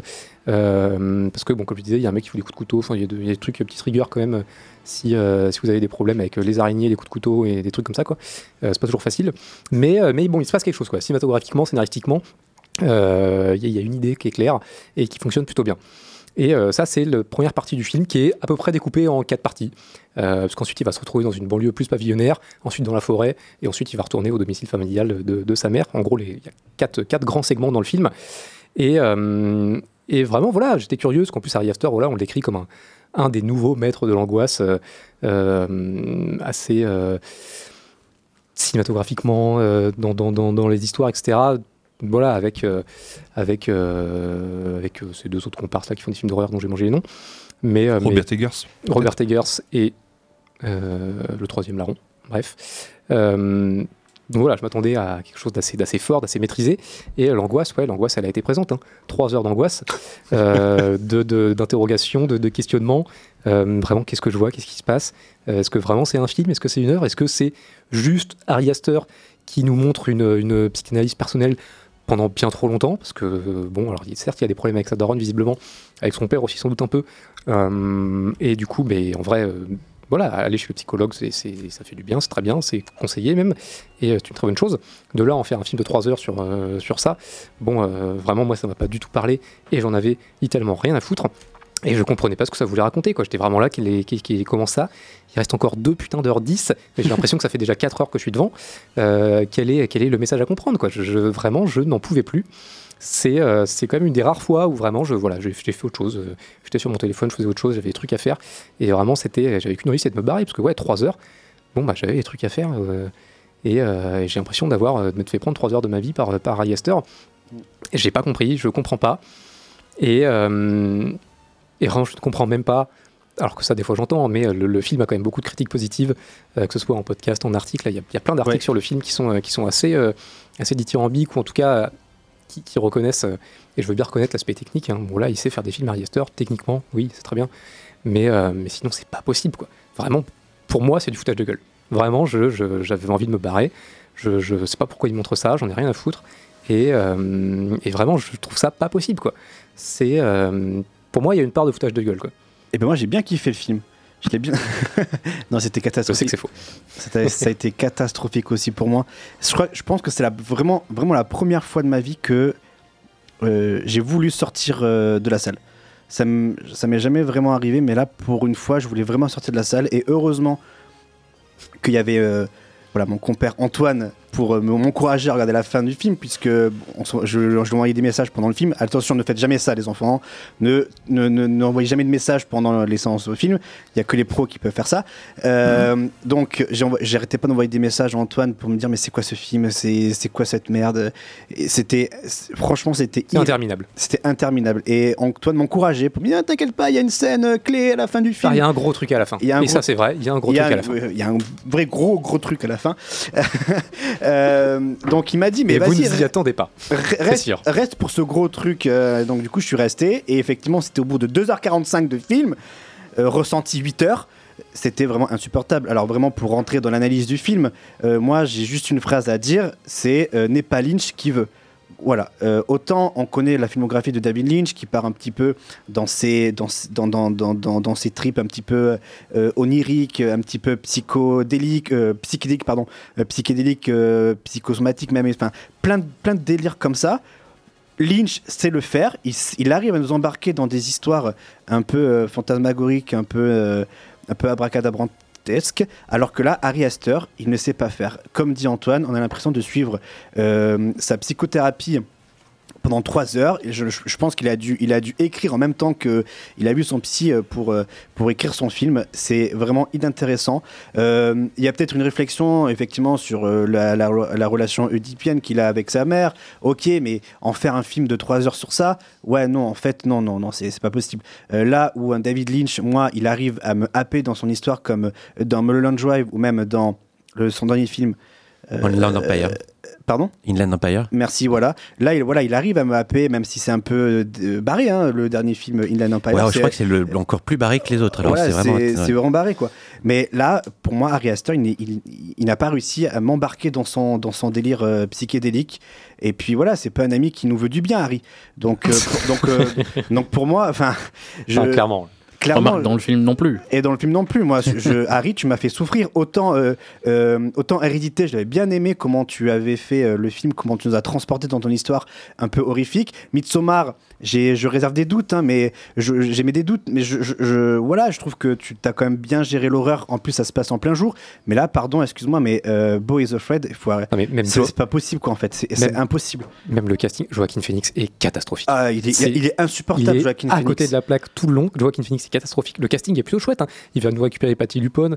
Euh, Il y a Denis Ménochet qui euh, lui s'en sort à la limite plutôt pas trop mal. Bah, Euh, Il y a Stephen Anderson qui est un acteur moi que j'adore qui est dedans. Mais vraiment, mais c'est même même ça ne fonctionne pas. Et, Jo- et Joaquin Phoenix c'est le c'est le c'est le, le top de ça. C'est vraiment il vraiment il est à côté de la plaque quoi. Il fait du il fait du sous Joker par moment, du du sous sous je sais pas quoi sous sous tapis. euh. C'est, euh, sous le tapis. euh, c'est- voilà, mais voilà, il a, il a voulu nous faire un espèce a- de trip euh, oedipien, euh, freudien, euh, Même j'ai- ça mélangé. Je, je- je n'ai pas, je n'ai pas arrivé, je ne suis pas pardon, arrivé à, à- à essayer de trouver des, euh, des choses freudiennes dans ce film tellement que c'est tellement brouillon. J'arrive pas, à, je, ne suis- je ne- pas arrivé à saisir des concepts euh, que Freud a, a théorisés auparavant. Même, même ça, je n'ai pas réussi à, à les. À les, à, à les, voilà, à les Et puis en, en interview, il passe son temps à nous dire qu'il avait un montage de 4 heures qu'il voulait sortir à la base. Ah ouais, non mais. 4 heures C'est- c'est- c'est- Faut le foutre, euh, faut le foutre en HP là, hein, c'est pas possible. hein. Donc, euh, non, c'est- dangereux. hein. La thérapie la plus chère de tous les temps. Non, non, il a ça donne coûté pas combien envie, le en film je sais, même pas combien il a coûté le film. Pardon, tu disais Ça quoi donne pas envie. euh, la- la Ah non, mais euh, moi, moi, Il n'a pas coûté 35 millions, je crois que c'est le plus gros budget Ah d'un ouais. film de l'écurie A24. Ouais, c'est ça, t'as raison. Merci. Euh, 35 millions de dollars, ouais, c'est ça. Oh la C'était shotgun. le chiffre que j'ai bien, bien joué, euh, Mathias. Mais, euh, mais après, peut-être que ça va vous plaire, je sais pas. hein, euh, Le, le- le film a quand même des retours critiques qui sont pour le coup plutôt positifs euh, de, de la part hein. de beaucoup de monde. Euh, vraiment, pour le coup, bon voilà, à nous deux, ça nous a pas parlé, mais alors du tout. Euh, C'est-à-dire qu'on en parlait en off avant l'émission et comme on l'a dit avec Greg, on a beaucoup échangé pendant qu'il regardait le film. Moi, très clairement, je pense que euh, il y a tant de chances que ce soit pour moi le, le- le- le pire visionnage de l'année. Franchement, C'était très dur. hein. si euh, s'il y a un film qui, qui dépasse ça, euh, chapeau à lui euh, et, et bon courage. Mais vraiment, je pense que je pense que quand on fera le bilan de, de cette année, ce sera ma pire expérience en salle parce que vraiment, c'est l'une des pires depuis très longtemps. hein. Je, je- pour moi, c'est pas possible quoi. Je sauve peut-être une séquence, celle, la séquence un petit peu animée, mais encore une fois, elle est trop longue. C'est- c'est très- c'est Et très ça joli. raconte rien, comme tu le C'est disais. très Antoine. joliment animé. Comme tu me disais. Mais déjà, elle dure, elle dure 20-25 minutes, comme à peu près toutes les séquences du film qui sont interminables. Et euh, c'est très joliment animé, mais on s'en contre-tape. C'est- C'est c'est vraiment, c'est 25 minutes très belles, avec une voix off, de- avec une voix off pendant 25 minutes qui nous raconte un truc, mais dont on se contrefout. Et c'est pseudo-philosophique, c'est c'est- c'est n'importe quoi. Mathias Euh, euh, ma théorie, c'est que peut-être euh, c'est un film qui est hyper hermétique pour tous les gens qui sont pas des, gros aficionados d'Ari Aster, parce que les bons retours que j'ai vus, c'était des gens qui avaient l'air de, de connaître le parcours du bonhomme, et pas seulement Hérédité et Midsommar, mais tous ces courts-métrages qui ont, qui ont genre plus de 10 ans. Parce qu'il me, s- euh, tu l'as- je sais pas si tu l'as dit Antoine, mais Bo is Afraid, Oui, c'est c'est tiré, c'est tiré en tout cas d'un de ses courts-métrages qui Voilà. s'appelle Beau, euh, qui est même d'ailleurs c'est peut-être son premier court-métrage. Sorti euh, en ou l'un- 2011, non, c'est Il le était premier. sur 2011, effectivement. Euh, et euh, et qu'il a, qu'il a repris en tout cas comme base pour, pour ce film-là. Après, c'est peut-être que le court métrage est bien. hein, parce que, en vrai, l'histoire en quelques minutes, elle peut tenir, elle peut, tenir- elle peut être chouette, hein, mais pas en trois heures. Du coup, paradoxalement, est-ce que c'est pas le genre de film qu'il faut absolument aller voir, parce que soit vous serez complètement hermétique à la démarche, soit ce sera votre kink absolu et vous serez seul contre le monde à le défendre. Franchement, euh, Non, mais si, Je suis je même pense pas parce qu'il y, a- y y un peu de ça, hein, et je pense que je pense qu'effectivement, si on connaît très bien euh, Ari Aster, qu'on aime son, son background, son passé, euh, bah, peut-être que ça peut plaire, parce que effectivement, c'est un film qui est très personnel, à mon sens, beaucoup beaucoup trop personnel. Mais du coup, si vous êtes euh, un fan absolu, mais ça va sans doute vous parler. hein. Euh, si, euh, si, euh, si son cinéma, ses interviews, son parcours vous parlent, mais sans doute que vous allez, que vous allez même adorer cette, cette œuvre-là. Peut-être que. Alors, je m'avance peut-être dans, dans un terrain potentiellement glissant, mais vu qu'il a dit que c'était le Seigneur des Anneaux juifs. Oui, alors il en a dit. Peut-être qu'il faut en connaître. hein. Peut-être qu'il faut connaître un peu de culture juive aussi. Je sais pas. Ça peut être une Oui. piste de réflexion. peut-être. Parce que peut-être tu as des références que vous n'avez pas spécialement compris, parce que de ce que je sais, vous n'avez pas forcément une, une énorme culture juive. Euh, certes, mais à vrai dire, j'ai pas non plus une très bonne culture euh, catholique. Et il y, a des, euh, il y a des films qui, euh, qui sont des, des reprises de, de passages de la Bible qui sont, qui sont fantastiques et excellents. Alors qu'en vérité, Oui. je, je connais pas beaucoup plus la culture juive que la culture catholique. Euh, oui, non, oui. Mais, euh, mais J'essaie de lui trouver des arguments. tu vois, je- je- non, mais il doit en sans, avoir, l'avoir pas, vu. Mais, euh, mais ouais, non, non, pour moi, c'est vraiment, c'est, c'est, Non, c'est envie de dire ni fait ni à faire. Non, parce que c'est bien fait, techniquement, c'est, bien fait. Mais, euh, mais non, non, pour moi, c'est pas possible. Et vraiment, c'est une de mes pires expériences en salle depuis très très longtemps. Eh ben, je te rejoins. Et on va terminer ici de toute façon. Parce que, euh, voilà. Voilà, Bon, bon bon- courage. Bo is- bon courage pour ceux qui voudront aller le voir. Euh, Bo is Afraid, euh, il est disponible euh, peut-être autour de chez vous. En tout cas, il est diffusé au Cégère Castille. Ouais, c'est ça. Et puis ensuite, il va être récupéré par le Diète à partir du mercredi. euh, tac, tac, 17, si je ne dis pas de bêtises. Quand est-ce que ça tombe tu mercredi tu l'as en DO hein Ouais, full VO. C'est ça. Et à partir du mercredi 17, il bascule au Dietrich, sur Poitiers. Et l'avantage de la VO, c'est que là, du coup, euh, je, le dis- je disais à Antoine, j'ai pu lire les sous-titres et ça m'a occupé pendant les 3 heures. Voilà, donc au moins, il y a une. Ouais, et puis on a pu apprécier la, la partition de Joaquin Phoenix, incroyable. Voilà, exactement. Chose, en roue libre. euh, trop- Complètement, ouais. Bon, voilà. On va pas relancer le débat. Euh, allez, prochain film, Quentin. Misanthrope, le euh, dernier film de Antoine. Damien Sifron, que aussi je veux rattraper, mais il y a trop de films en ce moment que je veux voir, c'est insupportable. Ben ouais, mais sont en vacances. Hein. Qui avait fait Les Nouveaux Sauvages, qui est incroyable. Il faut que je le vois parce que incroyable tu as film à sketch d'une d'un humour, d'une noirceur et d'une noirceur plus plus noir, euh, plus noir tu peux pas. Et, euh, et c'est formidable. C'est avec. euh, Shailene Woodley. Comment tu dis? Shailene Woodley. Shailene Woodley, ouais. Euh, ben euh, Mendelsohn euh, et, Ralph, euh, et Jovan Adepo. Oh, C'est quoi ces prénoms? Donc, c'est c'est Ah, l'histoire c'est des de. acteurs plutôt connus en plus. hein. Ouais, mais c'est imprononçable. Donc, c'est l'histoire de Eleanor Falco, là par contre c'est facile, qui est en- donc interprétée par Woodley, qui va enquêter sur une tuerie de masse qui se passe pendant le jour de l'an. Et euh, le, on va dire le, le côté intelligent du tueur, c'est que il va tuer euh, pendant que les feux d'artifice explosent. Donc en fait, on ne- on n'entend pas les coups de feu. Et il va tuer au moins une trentaine de personnes pendant ce jour de l'an. Et donc Eleanor Falco va euh, intégrer le FBI pour enquêter et pour essayer de trouver donc ce tueur, ce tueur en série. Eh ben c'est plutôt très très bien. Franchement, je me suis régalé euh, devant, devant ce film. Euh, Je pense même que c'est le meilleur film de la semaine euh, que j'ai vu.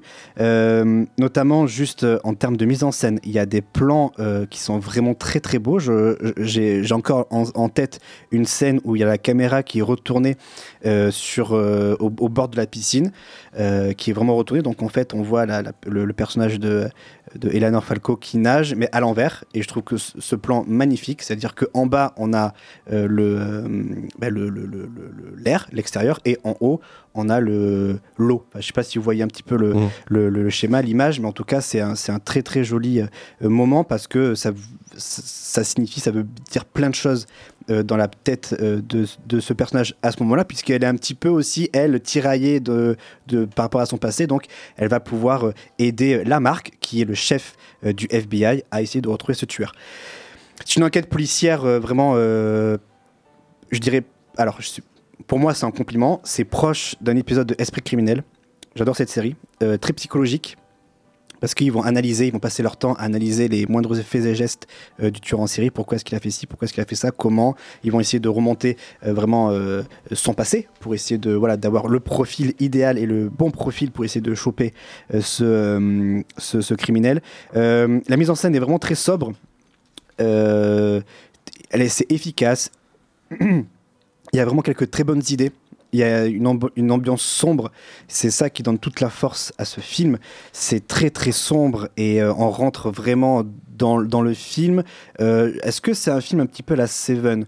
Euh, L'ambiance, je vais dire, on va dire oui, mais ça reste quand même très très épuré dans, dans- en termes de photographie. Oui. Ah, je te regarde, mais j'allais dire, c'est Ah, un, c'est un sacré compliment quand même. hein, Mais tu ouais, là. mais, euh, mais parce que j'ai vraiment j'ai été surpris par ce film. Je, je m'y attendais pas. je, je n'attendais rien de ce film et j'étais vraiment très surpris. et ça, ça- tu, ça- penses, tu pensais au même de Dewey, euh, je n'attendais rien, mais je suis quand même déçu, c'est ça, Quentin? Non, non, c'est que, c'est Ah que. Greg dit tout le temps. Dit tout le temps ça. voilà. Et euh, le film euh, s'amuse aussi à critiquer à donf euh, l'administration euh, euh, américaine et leur euh, protocole, euh, en tout cas leur administration, quoi, pour aller, euh, euh, bah, pour en référer au, euh, à, la, à la hiérarchie, etc. Et du coup, bon, moment, Oui, ben, ça bloque. De, de ce que j'ai lu, il y a ça, le rapport à l'administration américaine, le, le rapport à la facilité d'avoir des armes aux États-Unis, à la culture de voilà. Et, euh, et les, aux- enfin, voilà, aux, aux- aux tueries de masse qui sont régulières aussi aux États-Unis. Le, le film est assez, euh, a priori, assez acide, euh, Ouais, assez acerbe vis-à-vis de tout ça. ouais. J'allais venir justement sur cette facilité à avoir des armes. Euh, donc du coup, on est, on- en termes d'administration, c'est vrai que ça bloque. Parfois, il bloque le, le déroulé de l'enquête et du coup, ça fait chier parce que parfois, il passe à, à vraiment à côté, à côté du tueur. Effectivement, au niveau de la liberté des armes, c'est très critiqué parce que euh, bah, il y a une scène qui se passe dans, le, dans un centre commercial. Je ne pas ce qui se passe, mais en tout cas, euh, cette scène-là, dans le centre commercial, elle est très impactante. Euh, même la scène d'intro, hein, en deux minutes, voilà, le contexte est fait, le, le, le- film est posé et c'est parti quoi pour deux heures d'enquête. On ne s'ennuie jamais. J'ai même peut-être une petite réserve sur peut-être le dernier tiers qui, voilà, qui, qui, pour moi, euh, voilà, baisse un petit peu d'intensité, mais euh, ça montre une nouvelle fois tous les, peut-être on va dire les faux semblants ou les, euh, ou, les euh, délits de faciès que l'on peut avoir sur ce genre de personnes, sur ce genre de, de profil psychologique par rapport au tueur. Voilà, donc il y a tout un tas de réflexions sur ce film qui, est vraiment plutôt bien exploité, bien fait. Et ouais, ça, c'est du bon, quoi. Et, et, j'étais, franchement, moi, cette année, je pense que pour le moment, c'est le meilleur film que j'ai vu cette année. Euh, il en reste encore plein à voir. hein. Mais pour moi, Misanthrope, euh, en tout cas, je le mettrais peut-être dans mon top euh, à la fin de l'année parce que j'étais vraiment euh, impressionné par, par toute la maîtrise de, de, la, de la mise en scène, des personnages très très bien écrits. Et voilà. Et franchement, quand quand il y a un film comme ça qui fait plaisir, eh ben, il faut, faut le faire tourner. Donc allez-y, allez voir Misanthrope, le dernier film de euh, Damien Sifron. Donc euh, allez-y. Antoine, je crois que toi, tu étais partant pour aller le voir. Oui, oui, non, alors pareil, hein, c'est comme depuis, euh, depuis le début de cette émission, c'est beaucoup de films que j'ai envie de voir, j'ai juste pas trop le temps. Malan Mais Gaucha oui, parce que, euh, non, alors Malan Gaucha et notre tout petit mariage, là, ça, ça je te le laisse, hein, j'en ai vraiment rien à foutre. mais, euh, mais oui, parce qu'en plus, Damien Sifron, moi, comme je te disais, j'avais adoré Les Nouveaux Sauvages, et, et celui-là a l'air d'être très différent, mais, mais effectivement, très bien mis en scène, assez, assez sec. Il y a juste un truc qui me fait beaucoup rire sur, euh, sur ce film-là, ça n'a pas grand-chose à voir avec le film en lui-même, c'est euh, son, titre, son titre français, sa promo française, parce que c'est quand même un film qui en, est un film américain réalisé par Damien Sifron qui est argentin, qui du coup en- aux États-Unis s'appelle To Catch a Killer et que, qui en France s'appelle Misanthrope avec un haut barré, euh, comme si c'était un film euh, euh, nordique, un thriller nordique. Un truc à la The Lamb là? Euh, non, mais c'est ça. ouais, un- un- ils, ont, ils ont beaucoup joué sur ce côté thriller nordique qui, qui fonctionne bien, qu'on aime beaucoup, avec ce, ce titre misanthrope, avec le, avec le haut barré, là, alors que c'est un film américain qui s'appelle To Catch a Killer en, en VO, quoi. Donc un, un titre tout à fait classique, euh, très compréhensible en plus. Et, euh, un loup. et, euh, et- et vraiment, ouais, non, en France, il s'appelle Misanthrope, alors que c'est un film qui est pas du tout nordique, qui est, euh, qui est américain, avec des acteurs américains et un réel argentin. Euh, donc voilà, juste ça, ça me fait beaucoup rire. Je sais pas pourquoi ils ont fait ça, mais, euh, mais en tout cas, Pour le le film a très chouette. Après, ils auraient pu l'appeler Le Misanthrope et ça aurait été encore plus cocasse en France. Mais euh, Oui, mais, euh, mais oui, non, en fait, la réponse est juste qu'ils ont voulu surfer sur la vibe euh, euh, thriller nordique, qui est, qui est très appréciée, quoi. ça, ouais. Millennium, etc. Mais euh, alors que le film ne ne vient pas du tout par là. Quoi. Alors ouais, ça, franchement, le film euh, lorgne plutôt du côté de, par exemple, de Phone Game, de Inside Man, de, voilà, Mm. de ce genre Zodiac de film. un peu, euh, non un petit peu Zodiac. Euh, ouais, Ah, c'était ouais, ça, ils voulaient faire le Pas- haut de Zodiac, mais ils n'avaient pas le droit, alors ils ont fait un haut Ouais, barré. si ça se trouve. Mais effectivement, ça lorgne près de Zodiac. euh, en tout cas, de ces films 2000, euh, 2010. Ouais, euh, 90, en- en- 90, en 2000. quête policière. Euh, Mathis, avant de terminer. Oui, oui, oui, bah moi j'aimerais Oui. le voir, mais euh, ça a été. ça a été Affirmatif. ça a été compli- Affirmatif, ouais. je sais pas si j'aurai le temps de, de- de le voir la semaine prochaine, mais euh, j'espère le rattraper très prochainement. Voilà. Misanthrope, vous pouvez le voir, allez-y, euh, c'est vraiment un très bon film, en tout cas moi je le recommande. Prochain film, Quentin. Et là je me tourne vers les deux Antoine, pardon, vers Antoine et Mathias, Okusai, et euh, que vous avez vu. euh, Tout à fait. Tout à fait. Alors que raconte ce film, euh, Mathias? Eh bien, Okusai est un biopic d'un réalisateur qui s'appelle Hajime Hashimoto, qui est dans le, dans le game de la réalisation depuis un peu plus d'une décennie.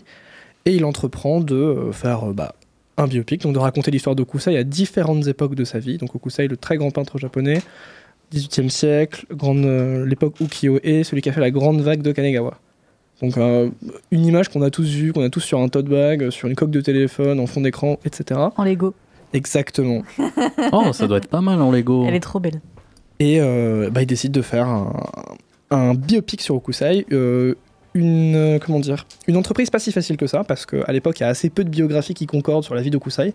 On ne sait même pas précisément quand il est né. Donc on n'a que à, à ce propos des, des, des options, des hypothèses, mais rien de plus. Et donc, euh, il y a eu de larges passages où, en fait, Hajime Hashimoto a dû euh, broder, parfois inventer. Donc, euh, le film se structure en deux séquences, principalement.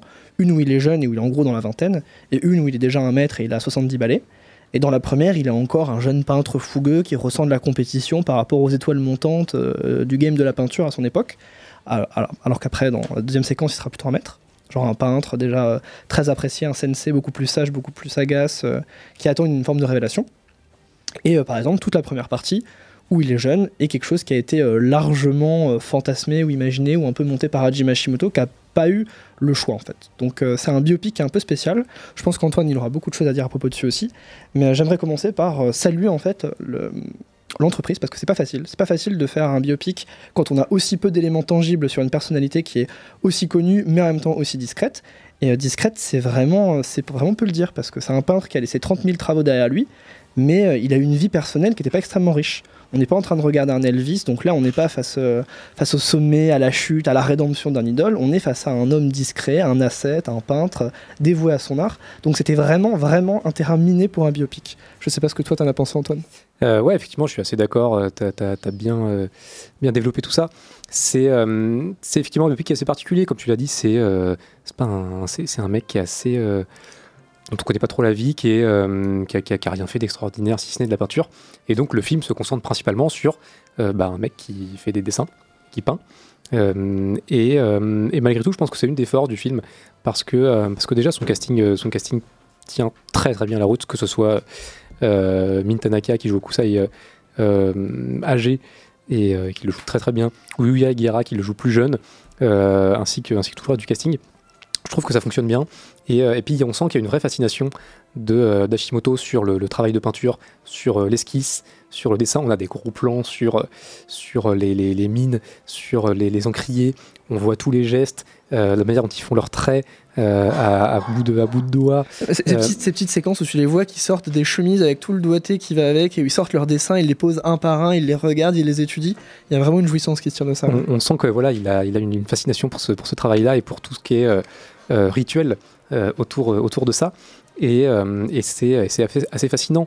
Euh, donc moi j'ai vraiment, j'ai vraiment beaucoup aimé ce, côté-là, euh, ou même le côté où ils, reproduisent euh, ben justement la vague. Euh, un moment où voilà, on sent qu'il y, a- des gros plans sur le, côté artisanal, euh, manuel, créatif des, euh, des esquisses et du travail autour de tout ça. Euh, et ça, c'est vraiment ce que j'ai le plus aimé dans le film, qui me, qui me fascinait le plus, que je trouvais très beau. Euh, les paysages sont magnifiques, mais bon, c'est assez classique. On est sur de la, campagne japonaise euh, reproduite euh, à cette époque-là, et ça fonctionne très très bien en termes d'univers. Et, ouais, non, c'est. Il y a un côté très classique, presque un peu plan-plan, et en même temps, je trouve qu'il arrive à, justement, par cette, ça fascinant, par sa propre fascination qu'on sent vis-à-vis de, vis-à-vis de ce travail-là. C'est pas un grand film, c'est pas un biopic incroyable, mais, mais c'est assez, assez bien fait. C'est euh, c'est presque propre, carré, euh, et, euh, et ça passe bien. Il y a aussi quelque chose qu'on a, évoqué ensemble en off et qui me plaît beaucoup, c'est qu'il n'en fait pas non plus toute une tartine sur, la vague, qui est son dessin le plus connu, que tout le monde connaît. C'est dans le film, évidemment, mais quasiment au même titre que toutes ces autres esquisses. Juste, bah à un moment donné, il va faire ce, ce dessin-là qui va devenir culte. Mais limite, lui, en fait, on n'a pas vraiment conscience au moment où il le fait, même si, voilà, il, il a une fascination pour le travail de la vague de manière générale. Mais, euh, vraiment, c'est euh, c'est plus un film qui est, fasciné par le travail d'esquisse et les dessins qu'il a fait au cours de sa vie. Et tout ça fonctionne très très bien. Euh, Il y a juste une autre question, effectivement, c'est que le montage français fait 1h30, le montage japonais fait 2h09, et je ne sais pas pourquoi. Donc là, vous avez vu une version 1h30. 1h30, ouais, la version qui est en salle en France actuellement fait 1h30. Euh, le film au Japon fait 2 heures. D'accord, il y a pas d'explication. non, sur et- le matériel presse de sa société de distribution française Art House, il y a rien qui en parle. Je sais même pas si la question est pas un peu tabou parce que euh, vraiment c'est jamais une question. Alors que euh, on a vu qu'il y avait d'autres moutures du film qui faisaient euh, 2h10 au Japon. Et on se demande où sont ces 40 minutes. Et surtout qu'est-ce qu'elle raconte en fait? Et oui, c'est ça en fait. Parce que pour le coup, ouais, ça fait partie de ces films où, euh, pour le coup, moi, ça aurait pu durer deux heures. Et, et, hum, voilà, j'avais envie de continuer à me plonger un peu dans cet univers-là, de, euh, de ce travail de, de dessin, d'esquisse, de peinture, qui est, euh, qui est assez fascinant. Et, euh, et puis, ouais, d'en découvrir un petit peu sur euh, ce personnage, Okusai, qui est effectivement un, un personnage assez, assez mythique, presque mythologique en fait, Okusai. On sait pas, comme tu l'as dit, on sait pas grand-chose de lui, si ce n'est qu'il a laissé. Cette vague. des milliers, non mais même des dizaines de milliers de dessins derrière lui, dont certains qui sont devenus absolument mythiques, la vague mais pas que. Euh, et, en fait, effectivement, c'est quelqu'un dont on ne sait pas grand-chose de, voilà, qui a un côté euh, mythique, mythologique. Et, euh, et en fait, le film le montre, c'est un mec, ma foi, tout à fait classique, qui adorait dessiner. et c'est à peu près tout. Mais c'est ça qui est beau aussi. Ce que je trouve étrange avec ce film, c'est que quand je suis sorti, j'étais vraiment convaincu, j'ai passé un très bon moment, et je trouvais ça étonnant qu'en 1h30, il arrive à condenser autant de choses. Parce qu'en 1h30, il est capable de vous parler d'Okusai dans sa vingtaine, d'un Okusai complètement différent qu'à 70 balais, qui est devenu un maître, d'un Okusai qui approche de la trentaine et qui commence une vie de famille un peu maladroite et dont il attendait rien.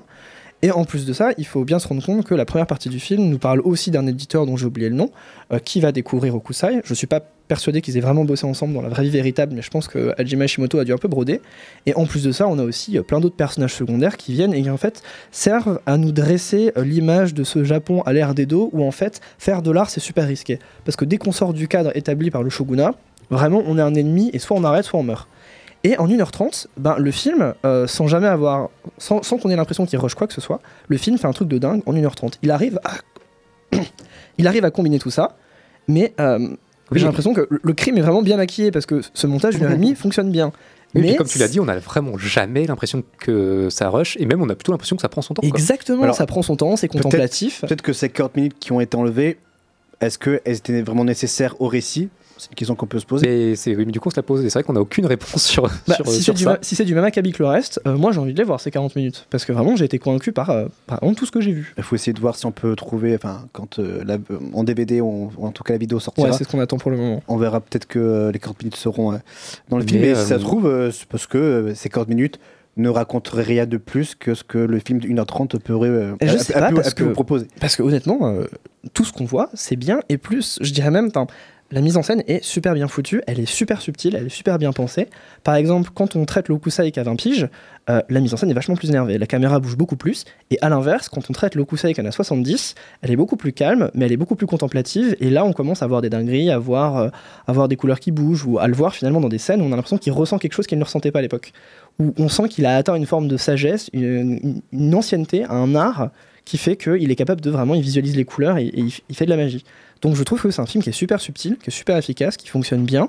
Il a une temporalité qui fonctionne super bien, mais j'ai quand même le sentiment qu'on m'a dérobé un truc que j'ai jamais eu en fait. Parce que ces 40 minutes, je les, je les ai pas trouvées nécessaires lors de mon visionnage, parce que ça fonctionne bien, mais euh, j'ai envie de les voir en fait.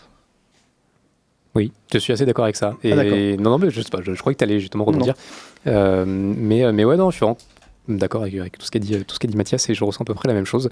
C'est euh, c'est un film de, de passionné sur un, sur un mec passionné. Et du coup, ça le rend, ça le rend assez passionnant.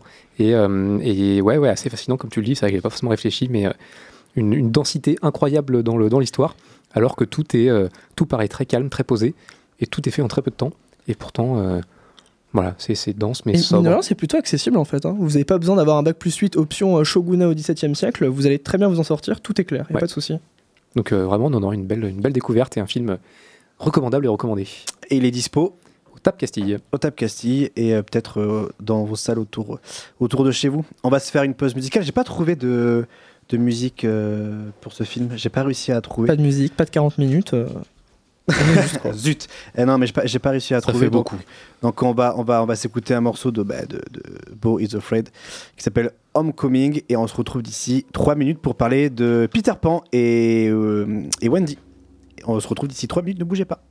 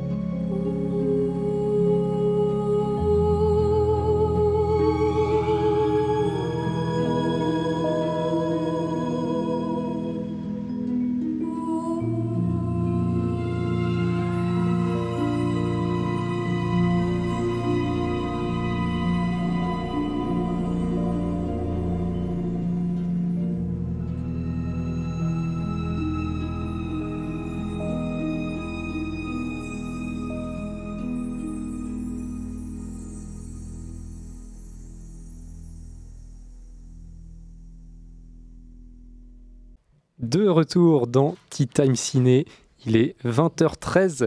On est toujours ensemble. On vient de s'écouter un morceau de Beau Is Afraid, euh, Homecoming de Robbie. Euh, Kurlick, je ne sais pas comment ça se prononce, mais euh, Robbie Ouais, Kurlick. il est bizarre son- Bobby Kurlick. il est bizarre. Euh, voilà, ce film est une, euh, est une tannée. Une- Euh, C'était très dur à regarder. C'est notre avis. Euh, et on va parler de films qui peut-être ne le sont pas, ou peut-être, je ne sais pas. On va juste euh, se faire un petit point euh, box-office. On, on l'avait dit euh, avec euh, Mathis. Qu'est-ce que tu peux nous dire sur le box-office États-Unis? Et après, on va revenir sur Phantom of, Pa- of Paradise. Ça, c'est le film rétro de, euh, de Julien. Oui, alors euh, petit week-end pour le box-office américain parce que Mario a rapporté que 12 millions de dollars, euh, Evil Dead, Evil Dead 3,4 millions. Euh, alors après, il y a un autre film, un troisième film avec un titre à rallonge, Are You There God, It's Me Margaret, qui lui a rapporté 2,1 millions de dollars. Voilà. Euh, c'est vrai, j'ai le micro ouvert là. c'est bon. Merci euh, Math- Math- Mathis. On va pouvoir passer au film rétro avec euh, toi, Julien, Phantom of Paradise, rétro. qui est dispo au. Euh, sur, Diet- euh, au Dietrich, au Dietrich. Ouais. mardi à 21h. Ok, alors pourquoi tu veux euh, nous présenter ce film? Alors, parce que bah, c'est un grand, c'est la chronique rétro, la chronique rétro de Papy Julien, voilà, sur les, sur les ondes de l'ORTF. Bienvenue, émission des gens. Donc, euh, donc en gros, The Phantom of the Paradise, c'est un très bon film. Alors, comme d'habitude, je merci au Dietrich, parce que je me sers comme d'un prétexte du coup pour parler de vieux films. Euh, grand film réalisé par euh, Brian De Palma en 1974. C'était à l'époque où Brian De Palma n'était pas encore très connu. Euh, donc euh, grand film, euh, un chef-d'œuvre, comédie musicale, dramatique, fantastique. C'est un espèce de, de mélange d'un style particulier. Euh, c'est l'histoire d'un homme, d'un artiste qui va se faire voler son œuvre par un espèce de ponte euh, d'une boîte de musique, vraiment quelqu'un de très machiavélique, euh, un côté maléfique. Et du coup, euh, Là, il va avoir une descente aux enfers dans une espèce de, séquence cauchemardesque où il va finir par être défiguré. C'est-à-dire que on, on a, il finit mutilé, il perd son œuvre et euh, du coup, euh, on croit qu'il est mort, qu'il a disparu et il va revenir dans ce fameux spectacle euh, du Paradise où il va venir hanter, voilà, rongé par la vengeance. Il va venir euh, se, venger. Donc, euh, euh, que dire si c'est que c'est un film assez visionnaire? Précurseur dans son style parce que on est vraiment dans les années 70 il y a plein de références il y a plein tous les poncifs généralement surtout au niveau de la mode au niveau de la musique on va retrouver plein de références Euh, grand film aussi parce que ben, euh, les acteurs, Paul Williams notamment est un, un- un grand, grand, un grand, grand acteur. Euh, puis il y a surtout que c'est une comédie musicale, donc on, musicalement c'est très intéressant. Moi je ne suis pas fan de Comédie musicale. euh, ben oui, moi je, je n'aime pas les comédies musicales. Et effectivement, malgré que ça soit un grand film, eh ben ça ne m'a pas, je n'ai pas renoué. euh, voilà, je n'ai pas réussi à apprécier parce que les comédies musicales, cla- clairement, je, je, je suis pas fan. Je fais l'effort quand même, mais euh, il est quand même, c'est quand même un, très grand film. Mais effectivement, j'ai moins aimé. Voilà, c'est vrai que c'est rare quand je quand je parle d'un film euh, rétro que je n'aime pas. Ben celui-là, c'est enfin enfin euh, un film euh, que qui n'est pas dans ma sensibilité. Euh, mais bon, il faut quand même euh, raison garder. C'est un, c'était un bon film, original. Tu l'as dit, même moi je suis à peu près persuadé que c'est effectivement un chef-d'œuvre. À titre personnel, c'est même mon film de, de- de Palma préféré. Euh, Après, voilà, moi j'ai cette sensibilité-là où la comédie musicale ça ne me dérange pas du tout. mais, euh, mais tu l'as dit, sur ce personnage qui se fait voler son œuvre, qui va, qui va hanter ensuite les, les, les- ceux qui l'ont volé, euh, tout ce travail sur le, sur le spectacle, sur la musique, sur le son qui est assez, qui est assez incroyable. Moi, c'est un film qui m'a énormément marqué. Et non, je, conseille à tout le monde d'aller le, le découvrir ou redécouvrir. euh, déjà, s'ils l'ont pas vu de base, Auditrice, s'ils peuvent, euh, euh, cette semaine. En plus, ce sera une séance qui sera présentée par euh, euh, l'association Filmopolis, euh, qui, avec qui on travaille au CGR de temps en temps. Donc voilà, qui est mec passionné, très très bien, qui va pouvoir euh, euh, parler du film avec, avec les spectateurs présents. Et, euh, et c'est un film qui, est- qui est mythique, je sais pas si tu l'avais noté, mais euh, George Lucas s'est euh, inspiré du, du masque de, de Winslow et, de- et du travail sur la voix rauque du personnage Le pour, vocodeur, euh, pour, euh, pour Dark Vador. Oui, que c'est euh, Dark. Vador, il vient un peu de ce film-là aussi. Euh, c'est un film qui a eu énormément d'influence dans un autre style. Bon, les Daft Punk, euh, a priori, eux-mêmes disent qu'ils sont inspirés de ça pour, euh, pour euh, Daft se, Punk se sont masquer. inspirés du masque, Euh, c'est euh, non, c'est un, film, film assez fou, assez incroyable, avec un travail sur la musique, le son et, et l'univers qui est que moi je trouve euh, fou. Ça, c'est très. Il y a la référence de Faust aussi euh, qui est très présente. Ouais. Euh, Il y a un pacte avec le diable, du coup, c'est pour ça que ça part un peu en fantastique. Mais euh, oui, effectivement, le, ce personnage est vraiment un, un plein de très symbolique. Euh, Il y a aussi beaucoup de références au, thème des oiseaux. Alors, Death Record avec un oiseau mort. Il y a Swan, le méchant s'appelle Swan. La fille s'appelle Phoenix. Bon, il y a une espèce de. toute une. un panel de, comme ça de, de sens. Bon, moi, je, du coup, vu que je suis pas rentré dedans, euh, je, je- je suis un peu mitigé.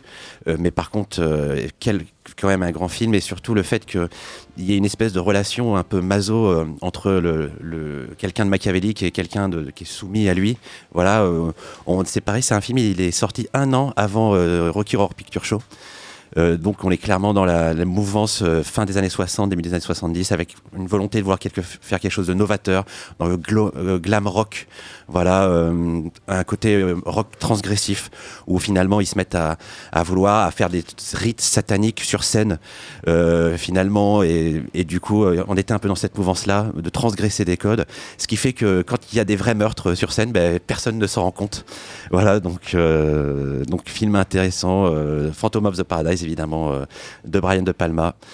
Pareil je vous conseille effectivement même si si vous n'êtes pas à la comédie musicale comme moi ça va être compliqué mais c'est quand même un, un film très très très très bon diffusé au Dietrich, donc euh, mardi à 21h, tu, tu l'as dit.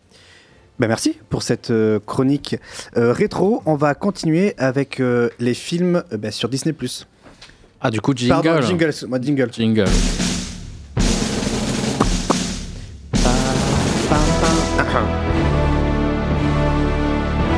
Les films sur Disney+. Peter et Wendy, ce dernier film de la soirée euh, de David euh, Lowery. Lowery. Pardon? Lowery. Lowery. Euh, Jeanne, euh, Mathis et moi-même l'avons vu. Euh, Julien alors aussi. j'ai regardé un quart d'heure et j'ai quitté Ouais, t'as t'as raison. Normal. Alors, alors, Je comprends tout à fait. bah, du coup, voilà. c'est- Mais je pense qu'on peut s'arrêter ici. je crois que c'est bon, on a critiqué le film. Non, Mathis. euh, Alors ça marche pas, il y a plein de tests avant. Ah oui, c'est vrai qu'il y a le blind test, pardon. Euh, bon, mais j'avais pas lancé le premier, euh, premier Le extrait premier du blind test. Non, ça non. serait terrible. Mathis a quand même écrit un truc sur, euh, sur Bon. Peter et Wendy, donc on va quand Je, même faire je- honneur à je- son je travail. lis jamais mes notes. hein. Qu'as-tu qu'as-tu écrit sur Peter Mais, mais lis, lis. Non, non, mais je lis jamais mes Mais notes. ne ferme pas ton. Bon, bon, bah, vas-y. Alors raconte-nous, Peter et Wendy, qu'est-ce que tu as à dire sur ce film? Eh bah pas grand chose. Allez, allez, pas de non, non, non, non, non, non. Ce que je voulais dire, c'est que euh, euh, David Lowery, j'avais, euh, j'ai vu deux films de lui. J'ai vu The Green Knight, The Green Knight qui est très bon qui est très très bon. Euh, mais en plus, qui est bah, du coup Peter et Wendy, c'est son film qui a eu après The Green Knight et on pouvait avoir de, que de, de grandes attentes après The Green Knight. Mais surtout, alors il a fait aussi Ghost Story que j'avais pas vu, qu'il faut que je rattrape. Très Mais- bien. Ouais, mais Pardon, il a il fait un premier live action pour Disney qui est euh, Peter et le Dragon, qui est sorti en 2016. Et qui pour le coup est un des rares live action euh, de Disney qui tient la route. euh, parce que pour moi c'est vraiment un euh, bon divertissement avec une bonne dose d'émotion et voilà. Et, et je m'étais dit bon bah je pense que voilà tout était réuni pour avoir une, adaptation un remake du film original ou une réinterprétation de la pièce de, de Peter Pan. Et au final, on a un film qui est, comment dire, assez désincarné. Enfin, non, je dirais pas désincarné, mais très vide. Extrêmement vide. Euh, assez inintéressant. Mm. Euh, plutôt, euh, pff, bah en fait, on s'en fout quoi. Enfin, il y a, il y a rien qui capte notre attention pendant le film. Moi, enfin, un, un peu comme Julien, moi j'ai vu une demi-heure de film et, et après j'étais sur mon téléphone pendant tout le reste du film. Vraiment, donc, enfin, il y, y a rien d'intéressant. Il y a pas de, les, les personnages sont pas hyper intéressants. Après, j'aime pas Wendy non plus, mais Qui est joué Mais- par la fille de Wes Anderson et de Mila Jokovic. Euh. Paul, Paul W. Ah, Anderson. il a fait Oh, une maxime. pardon. Celui-là, Oh, celui-là, on le garde. euh, euh, Quentin, tu l'isoles. Et la semaine prochaine, on commence l'émission par ça. Oh, pardon, pa- pardon, Wes Anderson, excuse-moi. Mais- bien sûr, Paul W. Anderson et Ah ouais. Mila Jokovic. La semaine prochaine, on commence par ça. Jovovic. Si tu veux, si Oh, tu veux. Jovovic. Pardon, Quentin? Si tu veux. On, si co- tu on veux. commence par ça la semaine prochaine. Bah, Rappelle-le moi parce que je vais oublier. T'inquiète. Mais sinon, je le fais, t'inquiète. Mais euh, bien sûr, bon, là, qui. moi, j'aurais mieux fait, euh, mieux fait de me taire. Bon, euh, vas-y, vas-y. Ouais. Ce sera de nouveau le respect bah- de la vie de l'autre. Bah, bah, du coup, euh, Peter Pan, on en a rien à foutre dans le film aussi. hein. Il a, son, son personnage est assez insignifiant. Euh, Seul, En fait, pas- perso que j'ai trouvé un peu cool, c'est Lily la tigresse pour le coup. Mais... Finalement, c'est pas un film sur, Pete- sur Peter Pan, c'est un film sur Wendy. Et en fait, c'est ça, la- Crochet. et Crochet. C'est ça toute la différence de ce film, parce que c'est vrai, on en avait parlé avec euh, Jeanne auparavant, en, en- en off.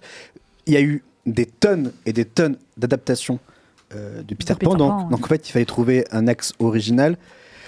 Est-ce que Wendy et euh, peut-être Captain Crochet, c'était un axe suffisamment euh, original pour, euh, pour en parler? Je ne sais pas. Ça, je- voilà, c'est une question ouverte que je vous pose. Mais en tout cas, moi, c'est vrai que le film ne m'a pas du Bah. tout transporté. Je, suis- je, je- je en, suis tout cas, en tout cas, si c'était l'objectif, c'est raté. je suis vraiment cas. fan de, de l'univers du Peter Pan. Pour moi, la meilleure adaptation de Peter Pan, c'est l'orphelinat de Bayona. Mais après, euh, je trouve que ce film-là, il est, euh, Oui, bah, on sait à qui on parle. hein, il est, il est- il fallait, fallait que je le place. Mais en tout cas, il est, je trouve qu'il est complètement raté sur ce qu'il veut nous faire comprendre sur Wendy, sur l'émancipation d'une femme, d'une adolescente qui va devenir femme.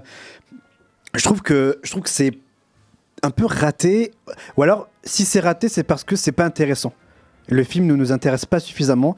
Peut-être euh, tu le disais, Mathis, euh, le background autour de, du Capitaine Crochet. Ça, Euh, c'est beaucoup plus intéressant. voilà, je trouve que racontes, pour le coup, ça, ça marche où en fait, on sans trop spoiler, mais c'est en gros quel Captain Crochet qui serait un, un des enfants perdus et tout. Ça, pourquoi pas? Ça, pourquoi pas Moi, je trouve que ça marche plutôt bien. Alors après, Jude Law en crochet, non. Le, ah, le problème, Alors, c'est que quand, non. quand- C'est quand- non.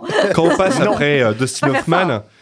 euh, dans, Dans dans Hook. Hein, où euh, je crois, comment il s'appelait déjà dans le film de 2003, l'acteur qui joue euh, le père de Drago Malfoy, c'est Jason Isaac. C'est ça. C'est ça. Voilà, qui euh, livrait une partition tout à fait Et il y honorable avait en aussi 2003. Hugh Jackman. Oui, Hugh Jackman qui en avait fait Ah, un dans. Pan, qui était Dans Pan. Moi, en j'ai- 2015, qui était quand même pas- vachement cool. Non, Non, c'est c'est- Gareth Edlund qui joue euh, Hook dans, dans Pan. Parce que c'est pas Ah oui, c'est non, pas Captain Crochet méchant. Barbe Noire.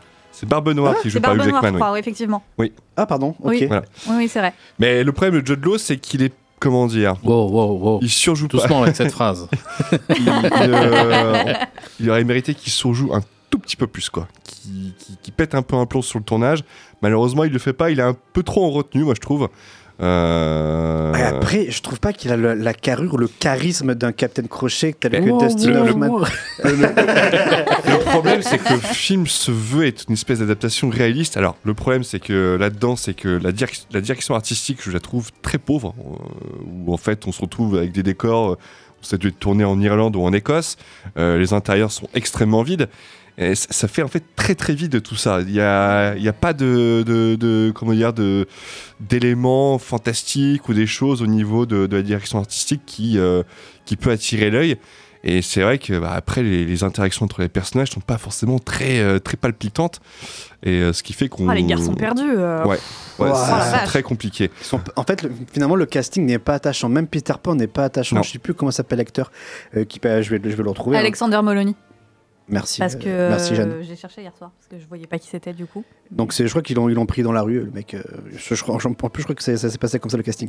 Mais en tout cas, il y a, voilà, euh, même Peter Pan n'est, n'est pas charismatique, l'acteur qui, je le trouve Ouais. un peu insipide. Il y a peut-être effectivement euh, Ever Anderson, la fille de Mila Jovovich et de Paul Jo- Jo- Jovovich. Ouais, et encore. Mais euh, je trouve qu'elle s'en sort plutôt, ouais. plutôt bien. Mais après, euh, le reste du casting, même Jude Law, hein, c'est pas. Les pirates aussi, hein, les pirates, Les pirates, ils ont oh pas les de là. pirates, c'est c'est Ouais. vraiment compliqué quand ils sont sur le bateau. hein. On dirait, mais c'est qui qui a dit qu'on dirait un téléfilm C'est toi qui l'as Mais dit moi, moi, en fait, quand j'ai vu la. Alors, ça va être bizarre comme, comme, comme, comme comparaison, mais moi, j'avais l'impression de voir ces, ces téléfilms ou ces mini-séries produites par la BBC aux alentours des, des années 2010-2011, où en fait, pour la BBC, pour la télé, euh, c'était quand même quelque chose assez chiadé avec un peu de budget et tout, mais c'était pas non plus des gros budgets et les idées en fait de mise en scène étaient en lien avec le budget qu'ils avaient. Donc, c'est Mm. pour ça que des fois, on avait des, des adaptations de certains trucs où c'était euh, en fait hyper, euh, hyper épuré, hyper étriqué. Euh, je pense à. Alors, c'était pas la BBC, je crois que c'était Sky One qui avait fait un truc sur l'adaptation de l'île au trésor. Voilà, de Stevenson. Ah oui, je l'ai vu celui-là. Ouais, voilà. Ou euh, pour de la télé, ça, ça passe très bien, mais là, on a l'impression de voir un, un téléfilm. En même temps, c'est distribué, enfin, c'est diffusé oui, c'est sur pas Disney+. en salle. euh, c'est- Et c'est con parce que du coup, David Lowery, c'est quand même un des réalisateurs qui est à suivre euh, justement avec euh, Ghost Story et euh, Green Knight. Green Knight qui a un film à voir absolument, franchement. Pour, Formidable. euh, ouais, que tu avais chroniqué euh, l'année dernière. Je crois qu'Alex avait fait un retour aussi, mais il avait moins aimé. euh, Ouais, ouais, non, moi j'étais Oh, complètement, mais Alex, il aime rien. voilà. Ah, j'étais complètement rentré dans le dans l'univers qu'il avait créé autour de autour de la table ronde et de, et de cette, Ouais. cette quête là. non, non, c'est un très très chouette film qui est sur sur Prime. Ouais, tout à fait. Mais c'est bizarre, voilà, qu'après il soit lancé dans, dans, dans, dans, dans ce live action. En tout en sachant que vraiment le, le live action de, de Peter et le dragon est très très bon. Je vous encourage à, à le regarder. hein, si on doit faire une recommandation euh, ce soir euh, suite à la critique de, de, de Peter Pan et Wendy, allez voir euh, Peter et le dragon. C'est vraiment un très très bon film. Jeanne, est-ce que tu le conseilles? Ah, pas du tout. Euh, Mathis, tu le conseilles pas forcément? Ouais, non, faut vraiment avoir du temps à perdre. hein. Donc toi, Julien, on est d'accord j'ai que au bout d'un quart d'heure, j'ai lâché On le truc, pas. euh. on- on. Oui. Toi, tu l'as pas vu, Oh Mathias non, oh non, non. Ça vous intéresse pas, les garçons? Pas du tout. Pas spécialement. Super. Mais Non. nous, non plus, ça nous, ça- ça nous intéresse pas. Donc, C'est moi, ça m'intéressait pas particulièrement non plus. donc, euh, malheureusement, c'est voilà, c'est un projet raté. Ça Ouais, film, une euh, énième production pour alimenter euh, Disney Plus, pour avoir du contenu, puis, puis Mm. voilà quoi. Donc c'est raté malheureusement euh, pour Peter Pan Sur et Disney euh, Plus, regardez la série Extraordinary qui Oui. porte très bien son nom. Oui. Dont j'avais parlé en début d'année. Bah, J'ai Mm. suivi le conseil d'Antoine et je- j'en suis que plus heureux aujourd'hui. Sinon, il y a la saison 2 de Tellement Tokyo heureux que je fais les liaisons entre plus et heureux. C'est autre chose. Comment? Sinon, il y a la saison 2 de Tokyo Revengers aussi, mais c'est autre chose. Je connais pas. Et il y a aussi le nouvel arc de Demon Slayer. Voilà. Mais pas sur Disney. on va se faire toutes Non, les séries les gars C'est bon Il y a Le blind Malcolm test, aussi le sur blind Disney+. test, Le blind test. Ah on va passer au blind- alors on n'a pas du tout de jingle blind test mais euh, en tout cas Peter Wendy c'était N'allez Non, pas- on va ne- confondre ne- après. Ne voyez Oui. pas ce film mais euh, on va se faire donc euh, une dernière demi-heure jeu. Ouais. On va jouer tous ensemble euh, avec, avant de faire le contest. Oh. On, on va se bagarrer. On va quand même faire un- une mise en bouche avec le blind test de Jeanne. Une Est-ce fois qu'il peut se jouer là-bas en face, il va se calmer, non? Ouais, c'est vrai. Est-ce que tu peux nous Je suis rappeler nul au blind test en plus. Est-ce que tu peux nous rappeler, s'il te plaît, Ah le, le- le titre de ce blind test? Le thème général de ce blind test, euh, c'est du coup les meilleures musiques de films que je n'ai jamais vues. C'est là qu'on va se bagarrer très fort. C'est Ouais. là où. euh, Alors, Ouais, là, je- majoritairement, ça majoritairement, oui, non, bah oui, de toute façon, vous allez tous être outrés parce que je n'ai pas vu, hein, mais ça, c'est euh, c'est encore autre chose. Mais autre chose euh, les les extraits sont majoritairement très, très, très, très, très connus. Donc, si vous les trouvez pas, C'est que vraiment on est des merdes. c'est que vraiment La barre est basse, l'échec sera encore plus haut. Voilà. Parfait. Aïe aïe aïe. Voilà, voilà. Ok, alors Donc, tu as euh, combien d'extraits à nous Il y a faire 9 euh, extraits. neuf extraits, ok. Voilà. Eh bien, on va. Ah oui, du coup, ouais, les, les musiques commencent du début. Parce que là, je vois le premier extrait, il fait Il y, en- il y 4-14. y en a que j'ai pas coupé, euh, mais je crois que c'est le seul. Je crois que c'est le seul que j'ai pas coupé. Ok. Mais sinon, ouais, ils sont tous, euh, ils sont tous coupés. hein. Est-ce que les points comptent Principe. pour euh, le, dé- le, con- le, le- Non, le non. Je sais compte pas, faut final voir avec Non. le euh, Est-ce que, est-ce qu'on fait- conseiller est-ce que jeu de la Non, mais ça peut de être l'émission. intéressant de faire enfin, que ça fasse partie des. des- Non, des- non, des- non, pas du Ouais, tout. c'est pas la pourquoi même pas chose. Mais- Parce qu'on a nul au blind test, Grégory, tout simplement. Mais moi, je suis Voilà. bon au blind test, c'est pour ça que je dis ça. Non, mais est-ce-. La décision sera prise après coup. Tu notes les points Bah, si vous voulez, je peux noter Non. Je, tiens, je tiens à remercier Jeanne parce que c'est le premier blind test auquel je peux participer parce que je ne vois pas euh, les réponses. Eh ben, merci, Jeanne. Merci, Jeanne. Voilà. Allez, Mais on- avec plaisir. On va pouvoir faire la première, le premier extrait, c'est parti. C'est parti Ouais, Allez. Après, c'est Jeanne qui gère. hein. Gladiator. Ouais, voilà. Désolé, je vais peut-être euh, Oh, je suis peut-être un peu trop fort. au- Tu manques rien, franchement. C'est vrai?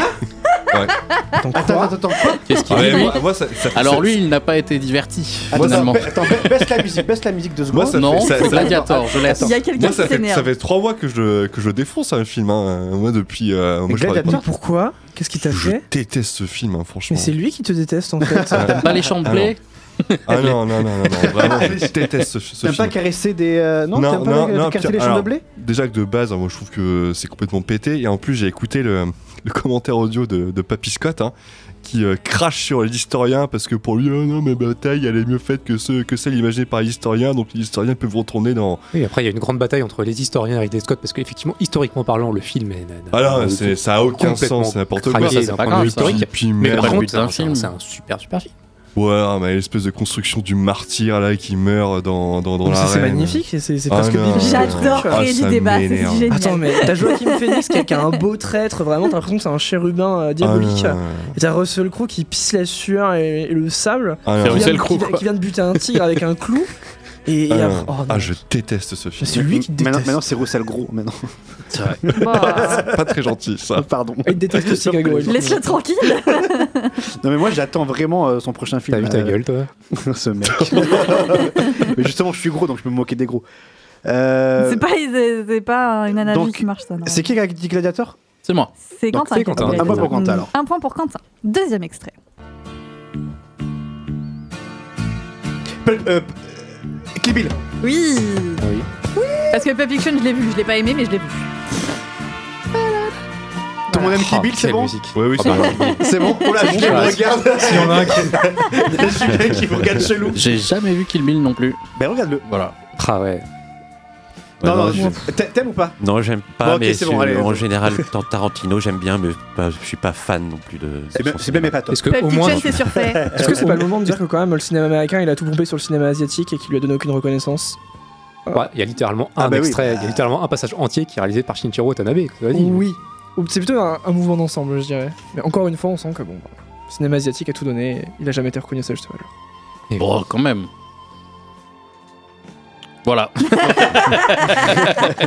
Super Non, mais je veux dire Voilà, quand même bon, ça. j'ai Enfin, jamais quand, vu euh, Kill quand Bill, t'aimes bien ok, le on passe à cinéma, autre chose enfin, c'est Euh, quand t'as- même. Attends, euh, qui c'est qui a donné la réponse là C'est Greg. moi. C'est Greg, ah oui, j'avais mis un, un pour jeune. On reconnaît quand Bah, même le non, cinéma ça asiatique. bizarre comme Du coup, Oui, bien sûr, on le reconnaît. un problème là. Après, peut-être pas à sa juste valeur, c'est vrai. Bref, on est bon, on peut y aller on va faire un petit fondu. Troisième extrait Ouais, let's go. Oh, sacrée soirée. euh, C'est pas ça. Non, c'est pas ça. The Mask Merde. Non. Ce masque que je l'ai vu, c'est un de mes films préférés. Mais je connais. Mais oui, oui. Moi aussi, ça me dit un truc. On dirait une OST d'un d'un combat contre un dresseur Pokémon dans une arène. Power Comment Non. Austin Power Non.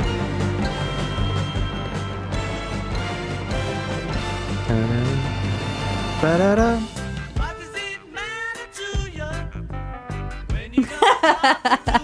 Si, ça me tient un truc. J'adore. Bah, donne- Donne-nous des indices. Euh, c'est une saga avec beaucoup de films. Alors, je vais pas forcément vous demander le film en particulier, c'est juste ce morceau-là que moi j'aime beaucoup, Y mais. a-t-il euh, un pilote de l'avion Non. Euh, Non, James Bond. Une émission. Police- James, James Bond, Bond. Ah, oui. C'est Live and Let Die de Paul McCartney qui avait été utilisé dans Oui, Vivre bah et oui. laisser mourir, du coup. euh, Ah ouais Voilà, Je l'aurais jamais trouvé. Ok. j'adore cette chanson. Qui a dit James Bond? C'est toi? C'est moi. C'est Quentin, Quentin? C'est. Quentin. Trop fort Ouais. Bizarre, les gens qui s'occupent Ah bah je suis son et de beaucoup plus fort au blind test. Je suis beaucoup plus fort. Oui bah oui, c'est vrai que ça joue un peu peut-être, mais je suis beaucoup plus fort au blind test que euh, au contest. c'est pour ça que je suis content de pouvoir jouer parce que pour une fois j'ai des points. Le grand bleu. Le grand bleu. Je l'ai vu celui-là. Alien? Avatar? Avatar. C'est avec des- c'est avec des dauphins Je sais Non. pas. hein. Bon, j'en sais rien en fait, j'ai pas vu de film donc je sais pas. Abyss. Non.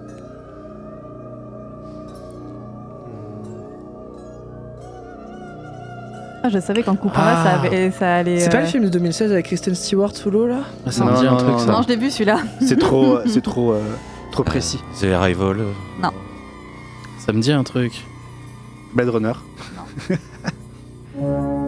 Ah, Shining Shining. Ah Effectivement, bien joué. Voilà. Oh Putain, il est au taquet lui. Avec- je savais qu'en coupant sur cette partie-là, ça allait être compliqué.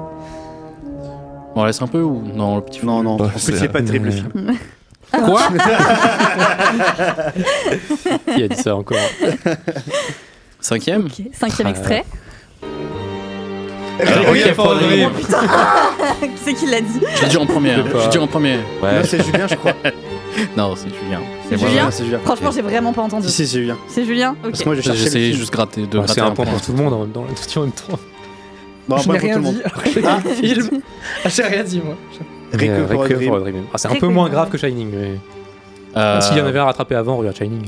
Non, parce que Shining, je sais que je vais passer un très mauvais moment. donc. Ah. Requiem for a Dream aussi. Bah, mais- oui, non, mais oui, mais j'ai pas prévu de les regarder, tu vois, pour le coup. que En vrai, de- Shining, Autant autant il y a des films dans non, la liste, j'ai prévu de les voir.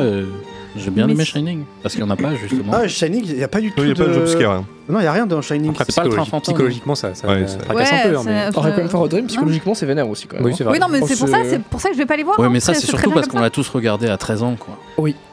Ne prenez pas de drogue s'il vous plaît. Peut-être que maintenant on se dirait, oh, c'est quand même un peu claqué. hein. Maintenant, c'est Oui. cheap. Ça fait cheap. Maintenant. Mm. Bien sûr.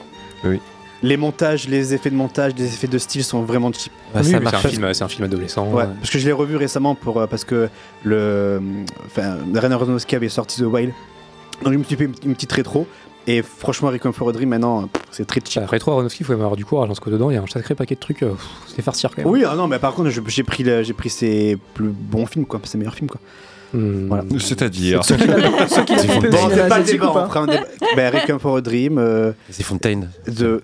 Ah, Quelle horreur. appréciez pas Quelle horreur. Non, ouais, Black Swan. Black Swan Noé, Black Swan, Ouais, euh, Mother aussi, je l'ai revu. Ah. C'est très, c'est prouvant Mother. euh, Mais voilà. Bon, bref. Quelle catastrophe, Mother. Sixième extrait Là, là, je vais me faire lapider normalement. Oh merde. Seigneur des Anneaux. Ouais.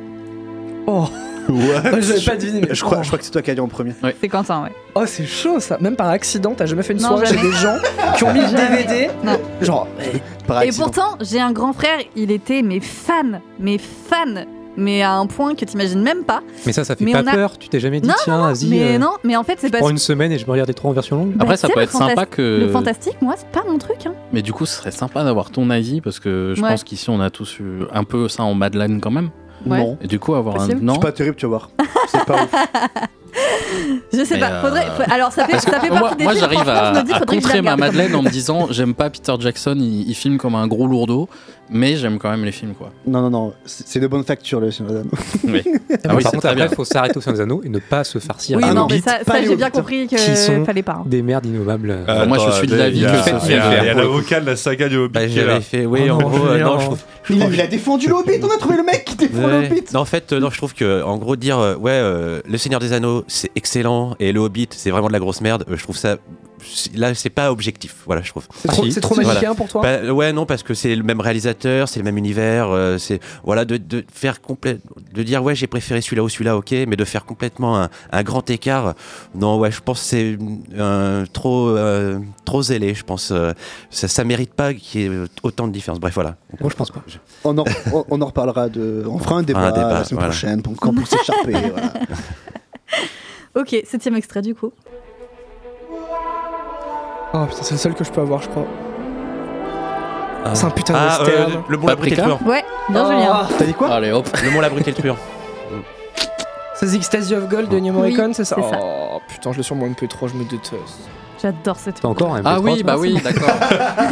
Évidemment, J'ai quand on arrive à cette partie, oui, bah oui. C'est J'ai ça le les épisodes du Mais, j'allais pas, j'allais pas vous mettre les extraits en mode ça allait moi, le, début de l'extrait, j'ai cru que c'était Paprika. hein. J'étais Je vraiment pas, à je peux l'ouest. pas voler un euh, point parce que j'avais l'artiste et le nom de la chanson. Oh. Non. Putain, J'ai dit que c'était un western en plus, j'aurais dû me taire. Ouais, c'est ça, faut pas faire des passes décisives comme ça. Mais je, Bah je ouais. pense qu'on l'aurait eu avec la petite mélodie. euh, bah oui, non, derrière. mais vous l'auriez Ah bah eu, oui, oui, oui. euh, Bon, allez, je, je Ah. petit fondu. Extrait suivant. Indiana Jones. Non. Ah, je l'ai vu. Retour vers Le le futur. premier, ouais, je l'ai vu. Non, c'est pas Retour vers le futur. Le pain? Non. Le pain? Ouais. Ah, Ah le ouais, parrain putain. Bah oui. Non, bah non, ça c'est sûr, je vais jamais Non, non, regarder il parce que je vais reste pas les m'endormir devant. C'est, Oh là là. c'est- Moi, j'adore c'est dire. Meilleure trilogie. Aussi, moi, j'adore dire j'ai vu trois fois le premier et j'ai vu trois fois la moitié du 2. Oh. Et après, je, suis- après, je suis pas allé, je suis pas allé plus loin. J'arrive pas. Je n'y arrive pas. Ouais. Et je me déteste. Je me suis Je- jamais, je- je- je j'ai jamais réussi pas. à le lancer moi. T'as regardé Ouais. Boys the Fred et tu ne peux pas do- donner sa chance aux parents en entier. Mais je, je retenterai, mais je sais que je vais regarder une quatrième Il te, faut, fois. il te faut un passage en salle, quoi. Que, que t'as pas le choix, faut que tu puisses pas t'échapper. Ouais, et pas- de réseau surtout. Il faut des connaissances qui te Mhm. forcent la main en fait, je crois que c'est Bah ça. non, parce que c'est tu peux ça. toujours sortir de la salle même si ça te plaît pas. Ah, il est resté pour jusqu'au bout pour Ah non, Boys of pour- Oui, euh, parce qu'il avait Pour dans le les parrain, mains. merde. Non, mais je resterai pour tu le vas parrain. rester au bout pour les trois en entier. Mais c'est sûr que je regarderai le quatrième fois le 1 et la moitié du quatrième. Enfin, bon, bref, voilà. Et un c'est c'est qui le mari de Mila Jovovich? Allez-y, petit C'est test là. Paul de Bless Anderson. Très bien. c'est et Mathis, c'est qui la femme de Paul W. S. Anderson? Il y, a- combien C'est de- le- il y a combien de cas dans Mila Jovovich pour toi? Ticket de Brackmar, voilà. Il y a combien de cas dans Jovovic Et il y a combien de bons films de Resident Evil par Paul W. Anderson? Il y en a deux. Resident Evil? Evil. Oh là là. Tiens, voilà. La Game Boy ou le Game Boy? Evil quand même. euh, là, c'est pas, c'est pas une question de, de Evil. préférence. C'est Evil. c'est Resident Evil, ok? Prêt à mon propre jeu. Mais quoi, il dit ça dans les jeux? Resident Evil. Il dit ça dans les jeux? Bah, c'est Ah, Evil. Pour Ah Evil, il est mal passé. euh, Evil. Il reste Bref. encore un extrait C'est le dernier extrait. C'est le dernier? C'est la fin. C'est la fin Oh putain, je Jurassic vous- Bah Park. oui. Putain, je pensais vraiment que vous l'auriez dès le début quoi. J'ai- En fait, j'ai parlé en même temps que j'ai pas entendu. Bah ouais, t'as gâché la musique. Putain, j'ai failli doubler Mathis sur Jurassic Park, j'aurais été trop heureux. Eh ben, ça, Ah, c'est ouais, mais même t'as super t'as gagné. Quentin donc on est. T'as quand même maté les Jurassic World, t'as pas maté les Jurassic Ouais. Park. Ah putain, Ouais. mais là. Je suis sûr qu'elle qu'elle aimerait pas Jurassic Park. C'est trop vieux, je pense, maintenant. Non, ça vieillit c'est- pas. Ça vieillit pas du tout. Non, mais Je pense vraiment que je vais les aimer les Jurassic Park. Non, mais c'est mais pour, c'est pour qu'elle regarde. Oui, non, mais je pense vraiment que je vais Bon. les aimer. Les Jurassic Park, ça fait vraiment partie des classiques qu'il faut que je regarde. Ben, mais je pas en vrai, c'est une, c'est, une chance de pas les avoir encore vus et de pouvoir C'est être. euh, clair. Découvrir pour la Euh, première fois. C'est clair. Même le 3, même le 3, j'ai revu récemment. Bah putain, ça m'est. Bah, quand t'as vu Jurassic World, ouais, ça, Ah, tu mets ça- en perspective. Ah bah ça, côté c'est clair. Mais, euh, mais non, bah, c'est une super chance de pouvoir découvrir ça. Euh, vierge de toute appréhension et de, et de découvrir ces œuvres-là. Il faut les avoir jamais vues avant. La magie. Rien que ces notes de musique, ça me fait Ouais. chialer. Alors par contre la musique, euh, je t'avoue que je l'écoute tout le temps, genre euh, Oh elle est vraiment trop bien. C'était. euh, C'était Alex qui avait mis euh, cette musique Oui, dans son blind test des Des films qu'il aime pas. euh, Ouais, des films pas. de merde Ouais, même. des films son- de merde, on a, on a failli l'assassiner. Oui, oui, oui, non mais il avait On mis du était- Mad Max Fury Road aussi. hein, Ouais. euh. Après, c'est un troller. Je crois que c'était Bah oui. genre, la première, l'une Ouais. des premières émissions qu'il faisait. On le découvrait, enfin on, on le connaissait pas, et là il nous dit. Et bah, en fait, c'est un film que je- Oui, nous on n'était pas choqués avec Antoine. hein. on connaissait déjà l'animal. Bon, c'est- Il y a pas moyen que tu diffuses au, CGR Cassis les Jurassic Park, toi? Euh, J'hab- J'habite toujours pas à Poitiers, hein, du coup. Eh ben non, c'est une séance spéciale Ah euh, bon TTC quoi. D'accord. En Ah présentant oui, le film récupérer un film, autant le diffuser en séance publique quand même. Mais oui, non, mais bien sûr, mais c'est ce que je dis, comme ça on le présente Ça ensemble. coûte de l'argent, autant en gagner derrière. Quoi.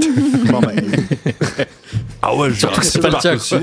donc il y a pas, moyen que tu les récupères Euh, le premier, je crois, euh, faut regarder qui a les droits. Et, euh, En fait, ça serait passe, cool, mais- ça serait cool de là, que tu le récupères et qu'on le diffuse là le, on le diffuse là le en juin. Ah, pour Parce les qu'il 30 ans Pour les 30 ans, il, il est. Je sais plus Juin, quelle attends, mais date. juin, c'est dans un mois. hein. Et bah alors, il y a pas moyen que faut c'est dans, deux, dans hein. deux mois.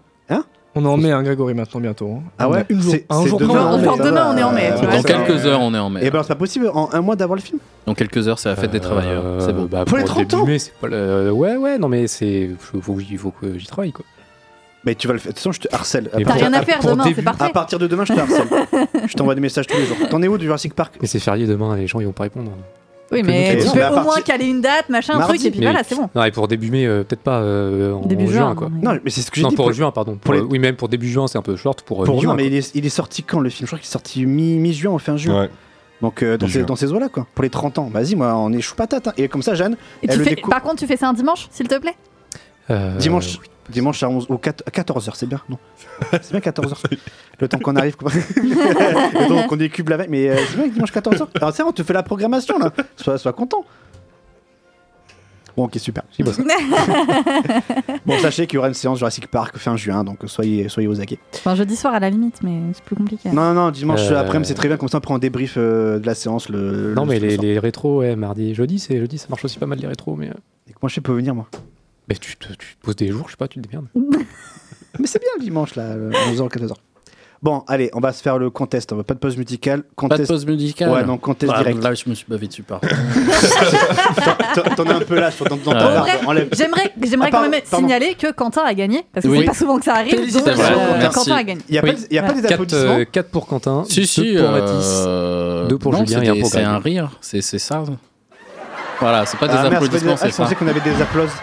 Ah, je pensais. Non, non, j'ai pas. je- Non. Bon, Du mais- coup, est-ce que je garde les points pour le contest ou pas? Ouais, ouais, vas-y, Bon, donne des points à Quentin euh, Let's go. et à Julien. Et c'est vrai qu'on en a jamais. Merci, Jeanne. Attends, je remercie. Attends, enlève le compte. Je remercie Ok, Jeanne. ok, ok, pardon. Attends, merci Jeanne pour ton. Mais de rien, pour ton avec plaisir. Tu en refais quand tu veux, avec grand Oui, oui, plaisir. oui, il faut trouver Jamais. des thèmes, quoi, c'est tout. Mais Et ok, pas maintenant, de problème. et maintenant, on peut finir par le contest. Voilà. Alors j'ai pas révisé le contest parce que je pensais que c'était le blind test. Bon bref, dommage pour moi. Eh bien, c'est pas grave, Tu personne répète sais, jamais le contest. On dirait les élèves qui cherchent des excuses sur en cours. Mon chien a mangé mon devoir. Est-ce que Ne ça t'inquiète pas, t'auras la moyenne. Euh, le contest, donc le test pour savoir si les chroniqueurs sont au courant de l'actualité, de l'actualité pardon, cinéma du moment. Euh, Harry Astor, Joaquin Phoenix. on va cumuler ça avec les points du blind test. Euh, et donc pour l'instant, eh bien, Quentin est en tête avec 4 points.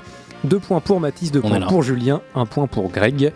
Euh, donc voilà, il va falloir remonter tout ça pour ceux qui souhaitent gagner, sachant que comme il y avait le blind test et tout avant, j'avais pas préparé non plus un milliard de questions, j'ai 6 déclarations.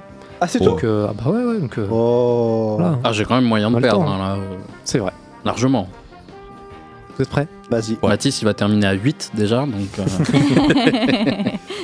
Mathis il a 2, il y a 6 questions, il va terminer à 9. C'est Le test. Première déclaration. Quand Michael Keaton est arrivé sur le plateau, Andy la Muschietti. Batcave Ezra était Miller. déjà Bon. terminée et est éclairée. Hop. Andy Muschietti, un point pour Jeanne. Euh, Andy Muschietti, réalisateur de The Flash. Et je pense qu'il va être sympa, lui. Oh non. Oh là là là là, mais ça a la l'air merde. dégueulasse. s'il vous plaît. C'est vrai que Mais les ça VFX la sont merde. immoches, ils sont immoches, immondes. Mais euh, j'avoue que moi j'avais envie d'y croire. Jusqu'à Ah, t'as je ne sais pas t'as plus pourquoi. envie là. Ouais. Et au vu des dernières images qui viennent d'être diffusées du coup là avec le Cinémacon et tout, putain, ça pique la rétine quand même. hein, donc, euh, Ouais, mais est-ce qu'ils ont peut-être encore le temps de peaufiner les effets spéciaux je sais Non, pas. bah, là, non, je là, il y a pense- du bout de là, c'est. Je Non, pense non, que c'est aussi une question de décor, l'espèce de bataille là dans, dans le désert avec. Alors, dans un mois, là. hein. C'est horrible. Mais euh, ouais, non, non, ça. Non, non, mais euh, c'est pas grave. Le, le, le DCEU va, euh, va sombrer euh, et, et Ezra Miller avec lui. Ce sera, ça, ce sera très bien. mais euh, voilà. Oh la vache. Oh, c'est Oh, dur. Non, mais c'est bon, Ezra We need Miller. to talk euh, about oui, bon. Ezra. C'est un peu mérité pour Ezra Miller, puisque je pense qu'il a fait euh, 40 prises d'otages à Hawaï en deux mois. Ouais. Donc, Ah, le mec est euh, terrorisé, ouais, euh, partout où il non, non, passait. je pense, prison. je pense en que le hein. seul endroit où il doit aller, c'est en prison. Ouais, On est d'accord. Vraiment ça. hein. euh, oui. Et, euh, et sans doute que les producteurs de The Flash aussi euh, s'annoncent, mais bon, ça c'est encore un autre débat. D'ailleurs, Ezra Miller, ils l'ont foutu au placard pendant la promo du film. Il est nulle part, il parle pas, Ouais, non Oui, Non. ça faisait Ouais, partie ouais. Du deal là. ça faisait partie du deal, ouais. Ouais.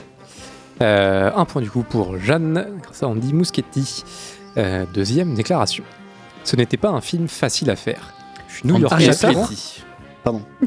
J'ai rien compris. Je suis un New-Yorkais et il y avait tellement de prairies Bah, là-bas, tellement de champs et des chevaux sauvages et des coyotes. Ah non, c'est. David euh, Lowery. Ridley. Attends, de nous. Chapiron Est-ce qu'on peut avoir la côte en entier Arrêtez, taisez-vous. Ce n'était pas un film facile à faire. Je suis un New-Yorkais et il y avait tellement de prairies là-bas, tellement de champs et des chevaux sauvages et des coyotes. Quelqu'un qui est donc New-Yorkais, il l'a dit, qui a réalisé un film là qui se passe, qui se passe pas en, en ville à New York. Un cinéaste qui a pourtant l'habitude de, euh, de travailler euh, autour de, de cette ville-là, notamment dans sa carrière. Il l'a fait plusieurs fois. Grand, grand réalisateur. Euh, Damien Sifron non. Pas Damien Sifron, non. Scorsese James Gray Scorsese. Ah, Scorsese. Ah, bah oui. Réponse de Quentin. Martin Scorsese, qui évoque euh, The Killers of the Flower Moon au Cinémacon, qui, euh, qui l'a tombé, qui l'a tourné pardon du coup dans, dans des prairies, dans des champs bien loin de sa New York euh, natale, qu'il a, qu'il a l'habitude de filmer. Euh, Un point du coup pour Quentin, ça fait 5 points au total pour Quentin. C'est mon soir. C'est mon soir. La Ah oui, veille du d'ailleurs. 1er mai, c'est parfait. Bref. Le grand soir, le grand soir de Quentin. Euh, ah oui, du coup j'avais préparé un petit au plus proche également euh, sur. Martin Scorsese. Oh là là. Euh, donc Oh chacun non. va me donner une réponse. Combien il a fait de films Oh là là. Ah, le plus ça, proche. je suis sûr que c'est ça. Bien sûr. Euh, Killers of the Flower Moon sera le combientième film de Voilà. Scorsese Oh merde. Sachant que je le précise, je n'ai compté que les films de fiction, pas ces documentaires, donc par exemple Shine a Light, ça ne compte pas. Euh, et j'ai inclus son segment de New York Stories, qui est euh, le film à sketch qu'il a tourné avec Coppola et Allen. Euh, donc voilà, les films de fiction qu'il a fait. Euh, une réponse chacun, le plus proche marque un point. Euh, on commence, je vais faire de ma gauche à ma droite. Euh, Quentin? 17. Jeanne. Je deviens fou, moi. 23. Julien Euh, euh, 28. 20. Mathis Craig Moi, j'aurais tendance à dire plus quand même, genre euh, 29. Mathias J'en ai aucune idée, mais Ouais. je me dis que je vais prendre le nombre le plus faible, comme ça, si c'est un peu en dessous, je Deux. gagnerai. Allez, je vais dire 16. Eh bien, le point va aller à Julien qui a dit 28, puisque Killers of, Flo- of the Flower Moon pardon, sera son 27e film. Ah, nom. j'avais le- j'avais la, la Scorsese. bonne Dit décimale, 29. mais pas le. Si vous voulez me gruger, hop. le- Non, non, le, le ah, karma. j'aurais dit- j'aurais Ça, dit c'est le karma. 27. Ce sera son 27e film, donc voilà, une, une longue carrière. Le club des 27. Le club des 27. Alors, En on lui espère espérant. va- voilà. euh, Attendez, espérant, 28. On va se calmer, moi j'ai 27 ans cette année, s'il vous plaît. Moi aussi, moi aussi. hein. Ah, c'est un cap à passer. Hein. Oui. Ouais, je- Euh, j'y suis, Croisez hein. les doigts. Oui, oui, oui, oui, bah, Bientôt, les 30 et l'épisode de Friends avec Rachel qui se réveille. Et qui... Ouais, c'est bon, j'ai aucune renommée, donc euh, normalement tout devrait bien a se passer. priori, ça devrait bien se passer pour nous, effectivement. Bah, oui, oui, Ah. bah encore quelques mois à tenir. Aucune euh. renommée, aucune renommée. T'es en train de gagner le contest ce soir. Oui, 27 ans. mais pas, ça, ça mérite pas de, de faire partie du club des 27. Quoi. Ils vont pas se dire ah Kurt Ah. Cobain et moi et Quentin de, de Time Ciné, tu vois. Et pourtant, tu mériterais. Et pourtant, Enfin, d'être comparé à Kurt Cobain, pas de mourir à 27 ans, mais. Ouais. Et pourtant tu mériterais ça. oh. Mon salaud. C'est pas ce que je vous avais dit hier, vous l'avez compris. Euh, On embrasse la famille, tout ça. ouais, voilà. Euh, troisième point, 3 points du coup pour Julien. Je fais un petit, un petit point sur les points. 5 pour Quentin, 3 pour Julien, 2 pour Mathis, 1 pour Greg, 1 pour Jeanne, 0 pour Mathias. Toujours. Une journée sans, malheureusement. Euh, il te reste 3 possibilités de remporter des points. Prochaine déclaration.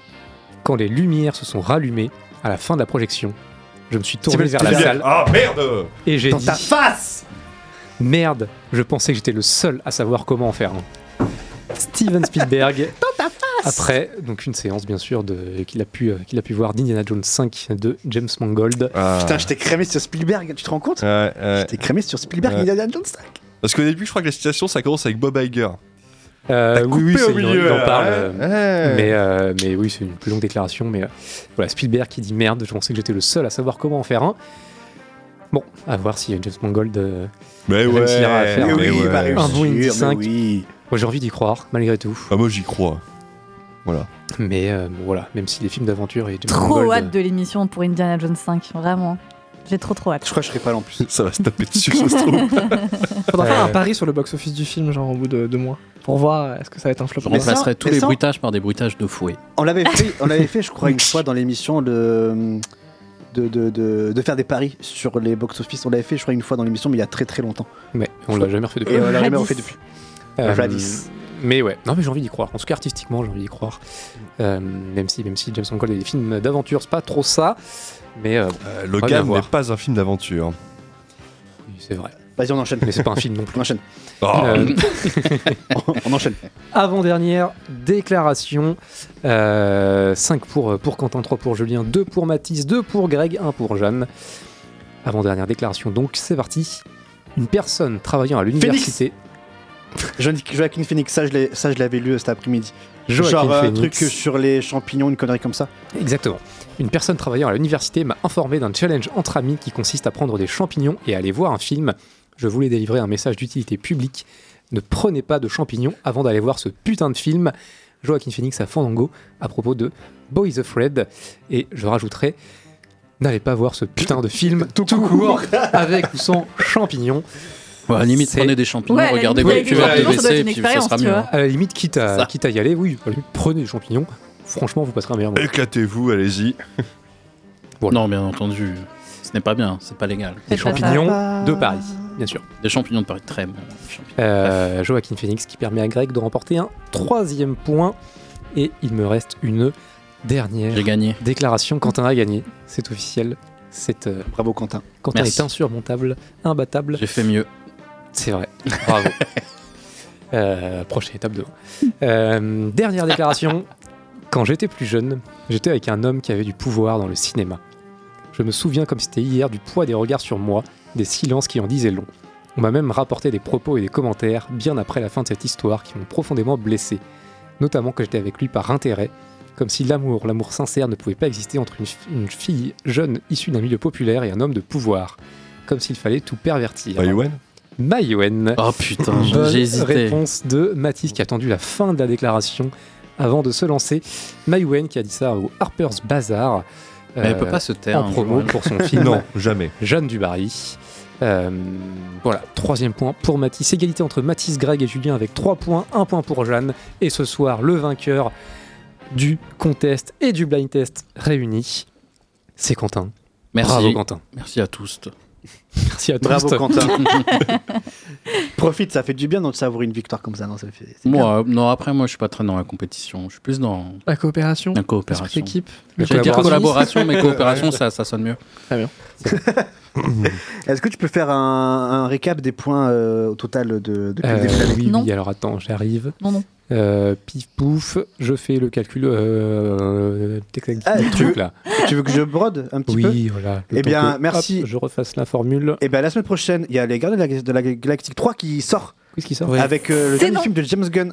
Ouais. Et je pense C'est que tu vas aller le voir. Ouais, ouais, ouais, carrément. Moi, je suis hypé. euh. En fait, James Gunn m'a complètement euh, conquis quand il a fait euh, Su- Su- Suicide Squad. Voilà.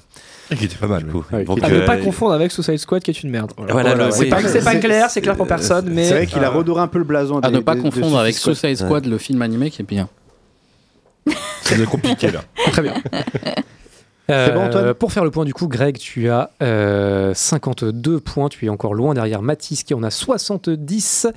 Euh, en troisième position, on a euh, Alice avec 36 points. Quentin, tu reviens à 27 points tout de même. Tu n'es pas loin. Oh 17 points pour Jeanne, 14 pour Julien, 14 pour Alex. La tortue sagace. On t'embrasse, Alex. hein. On embrasse Alex.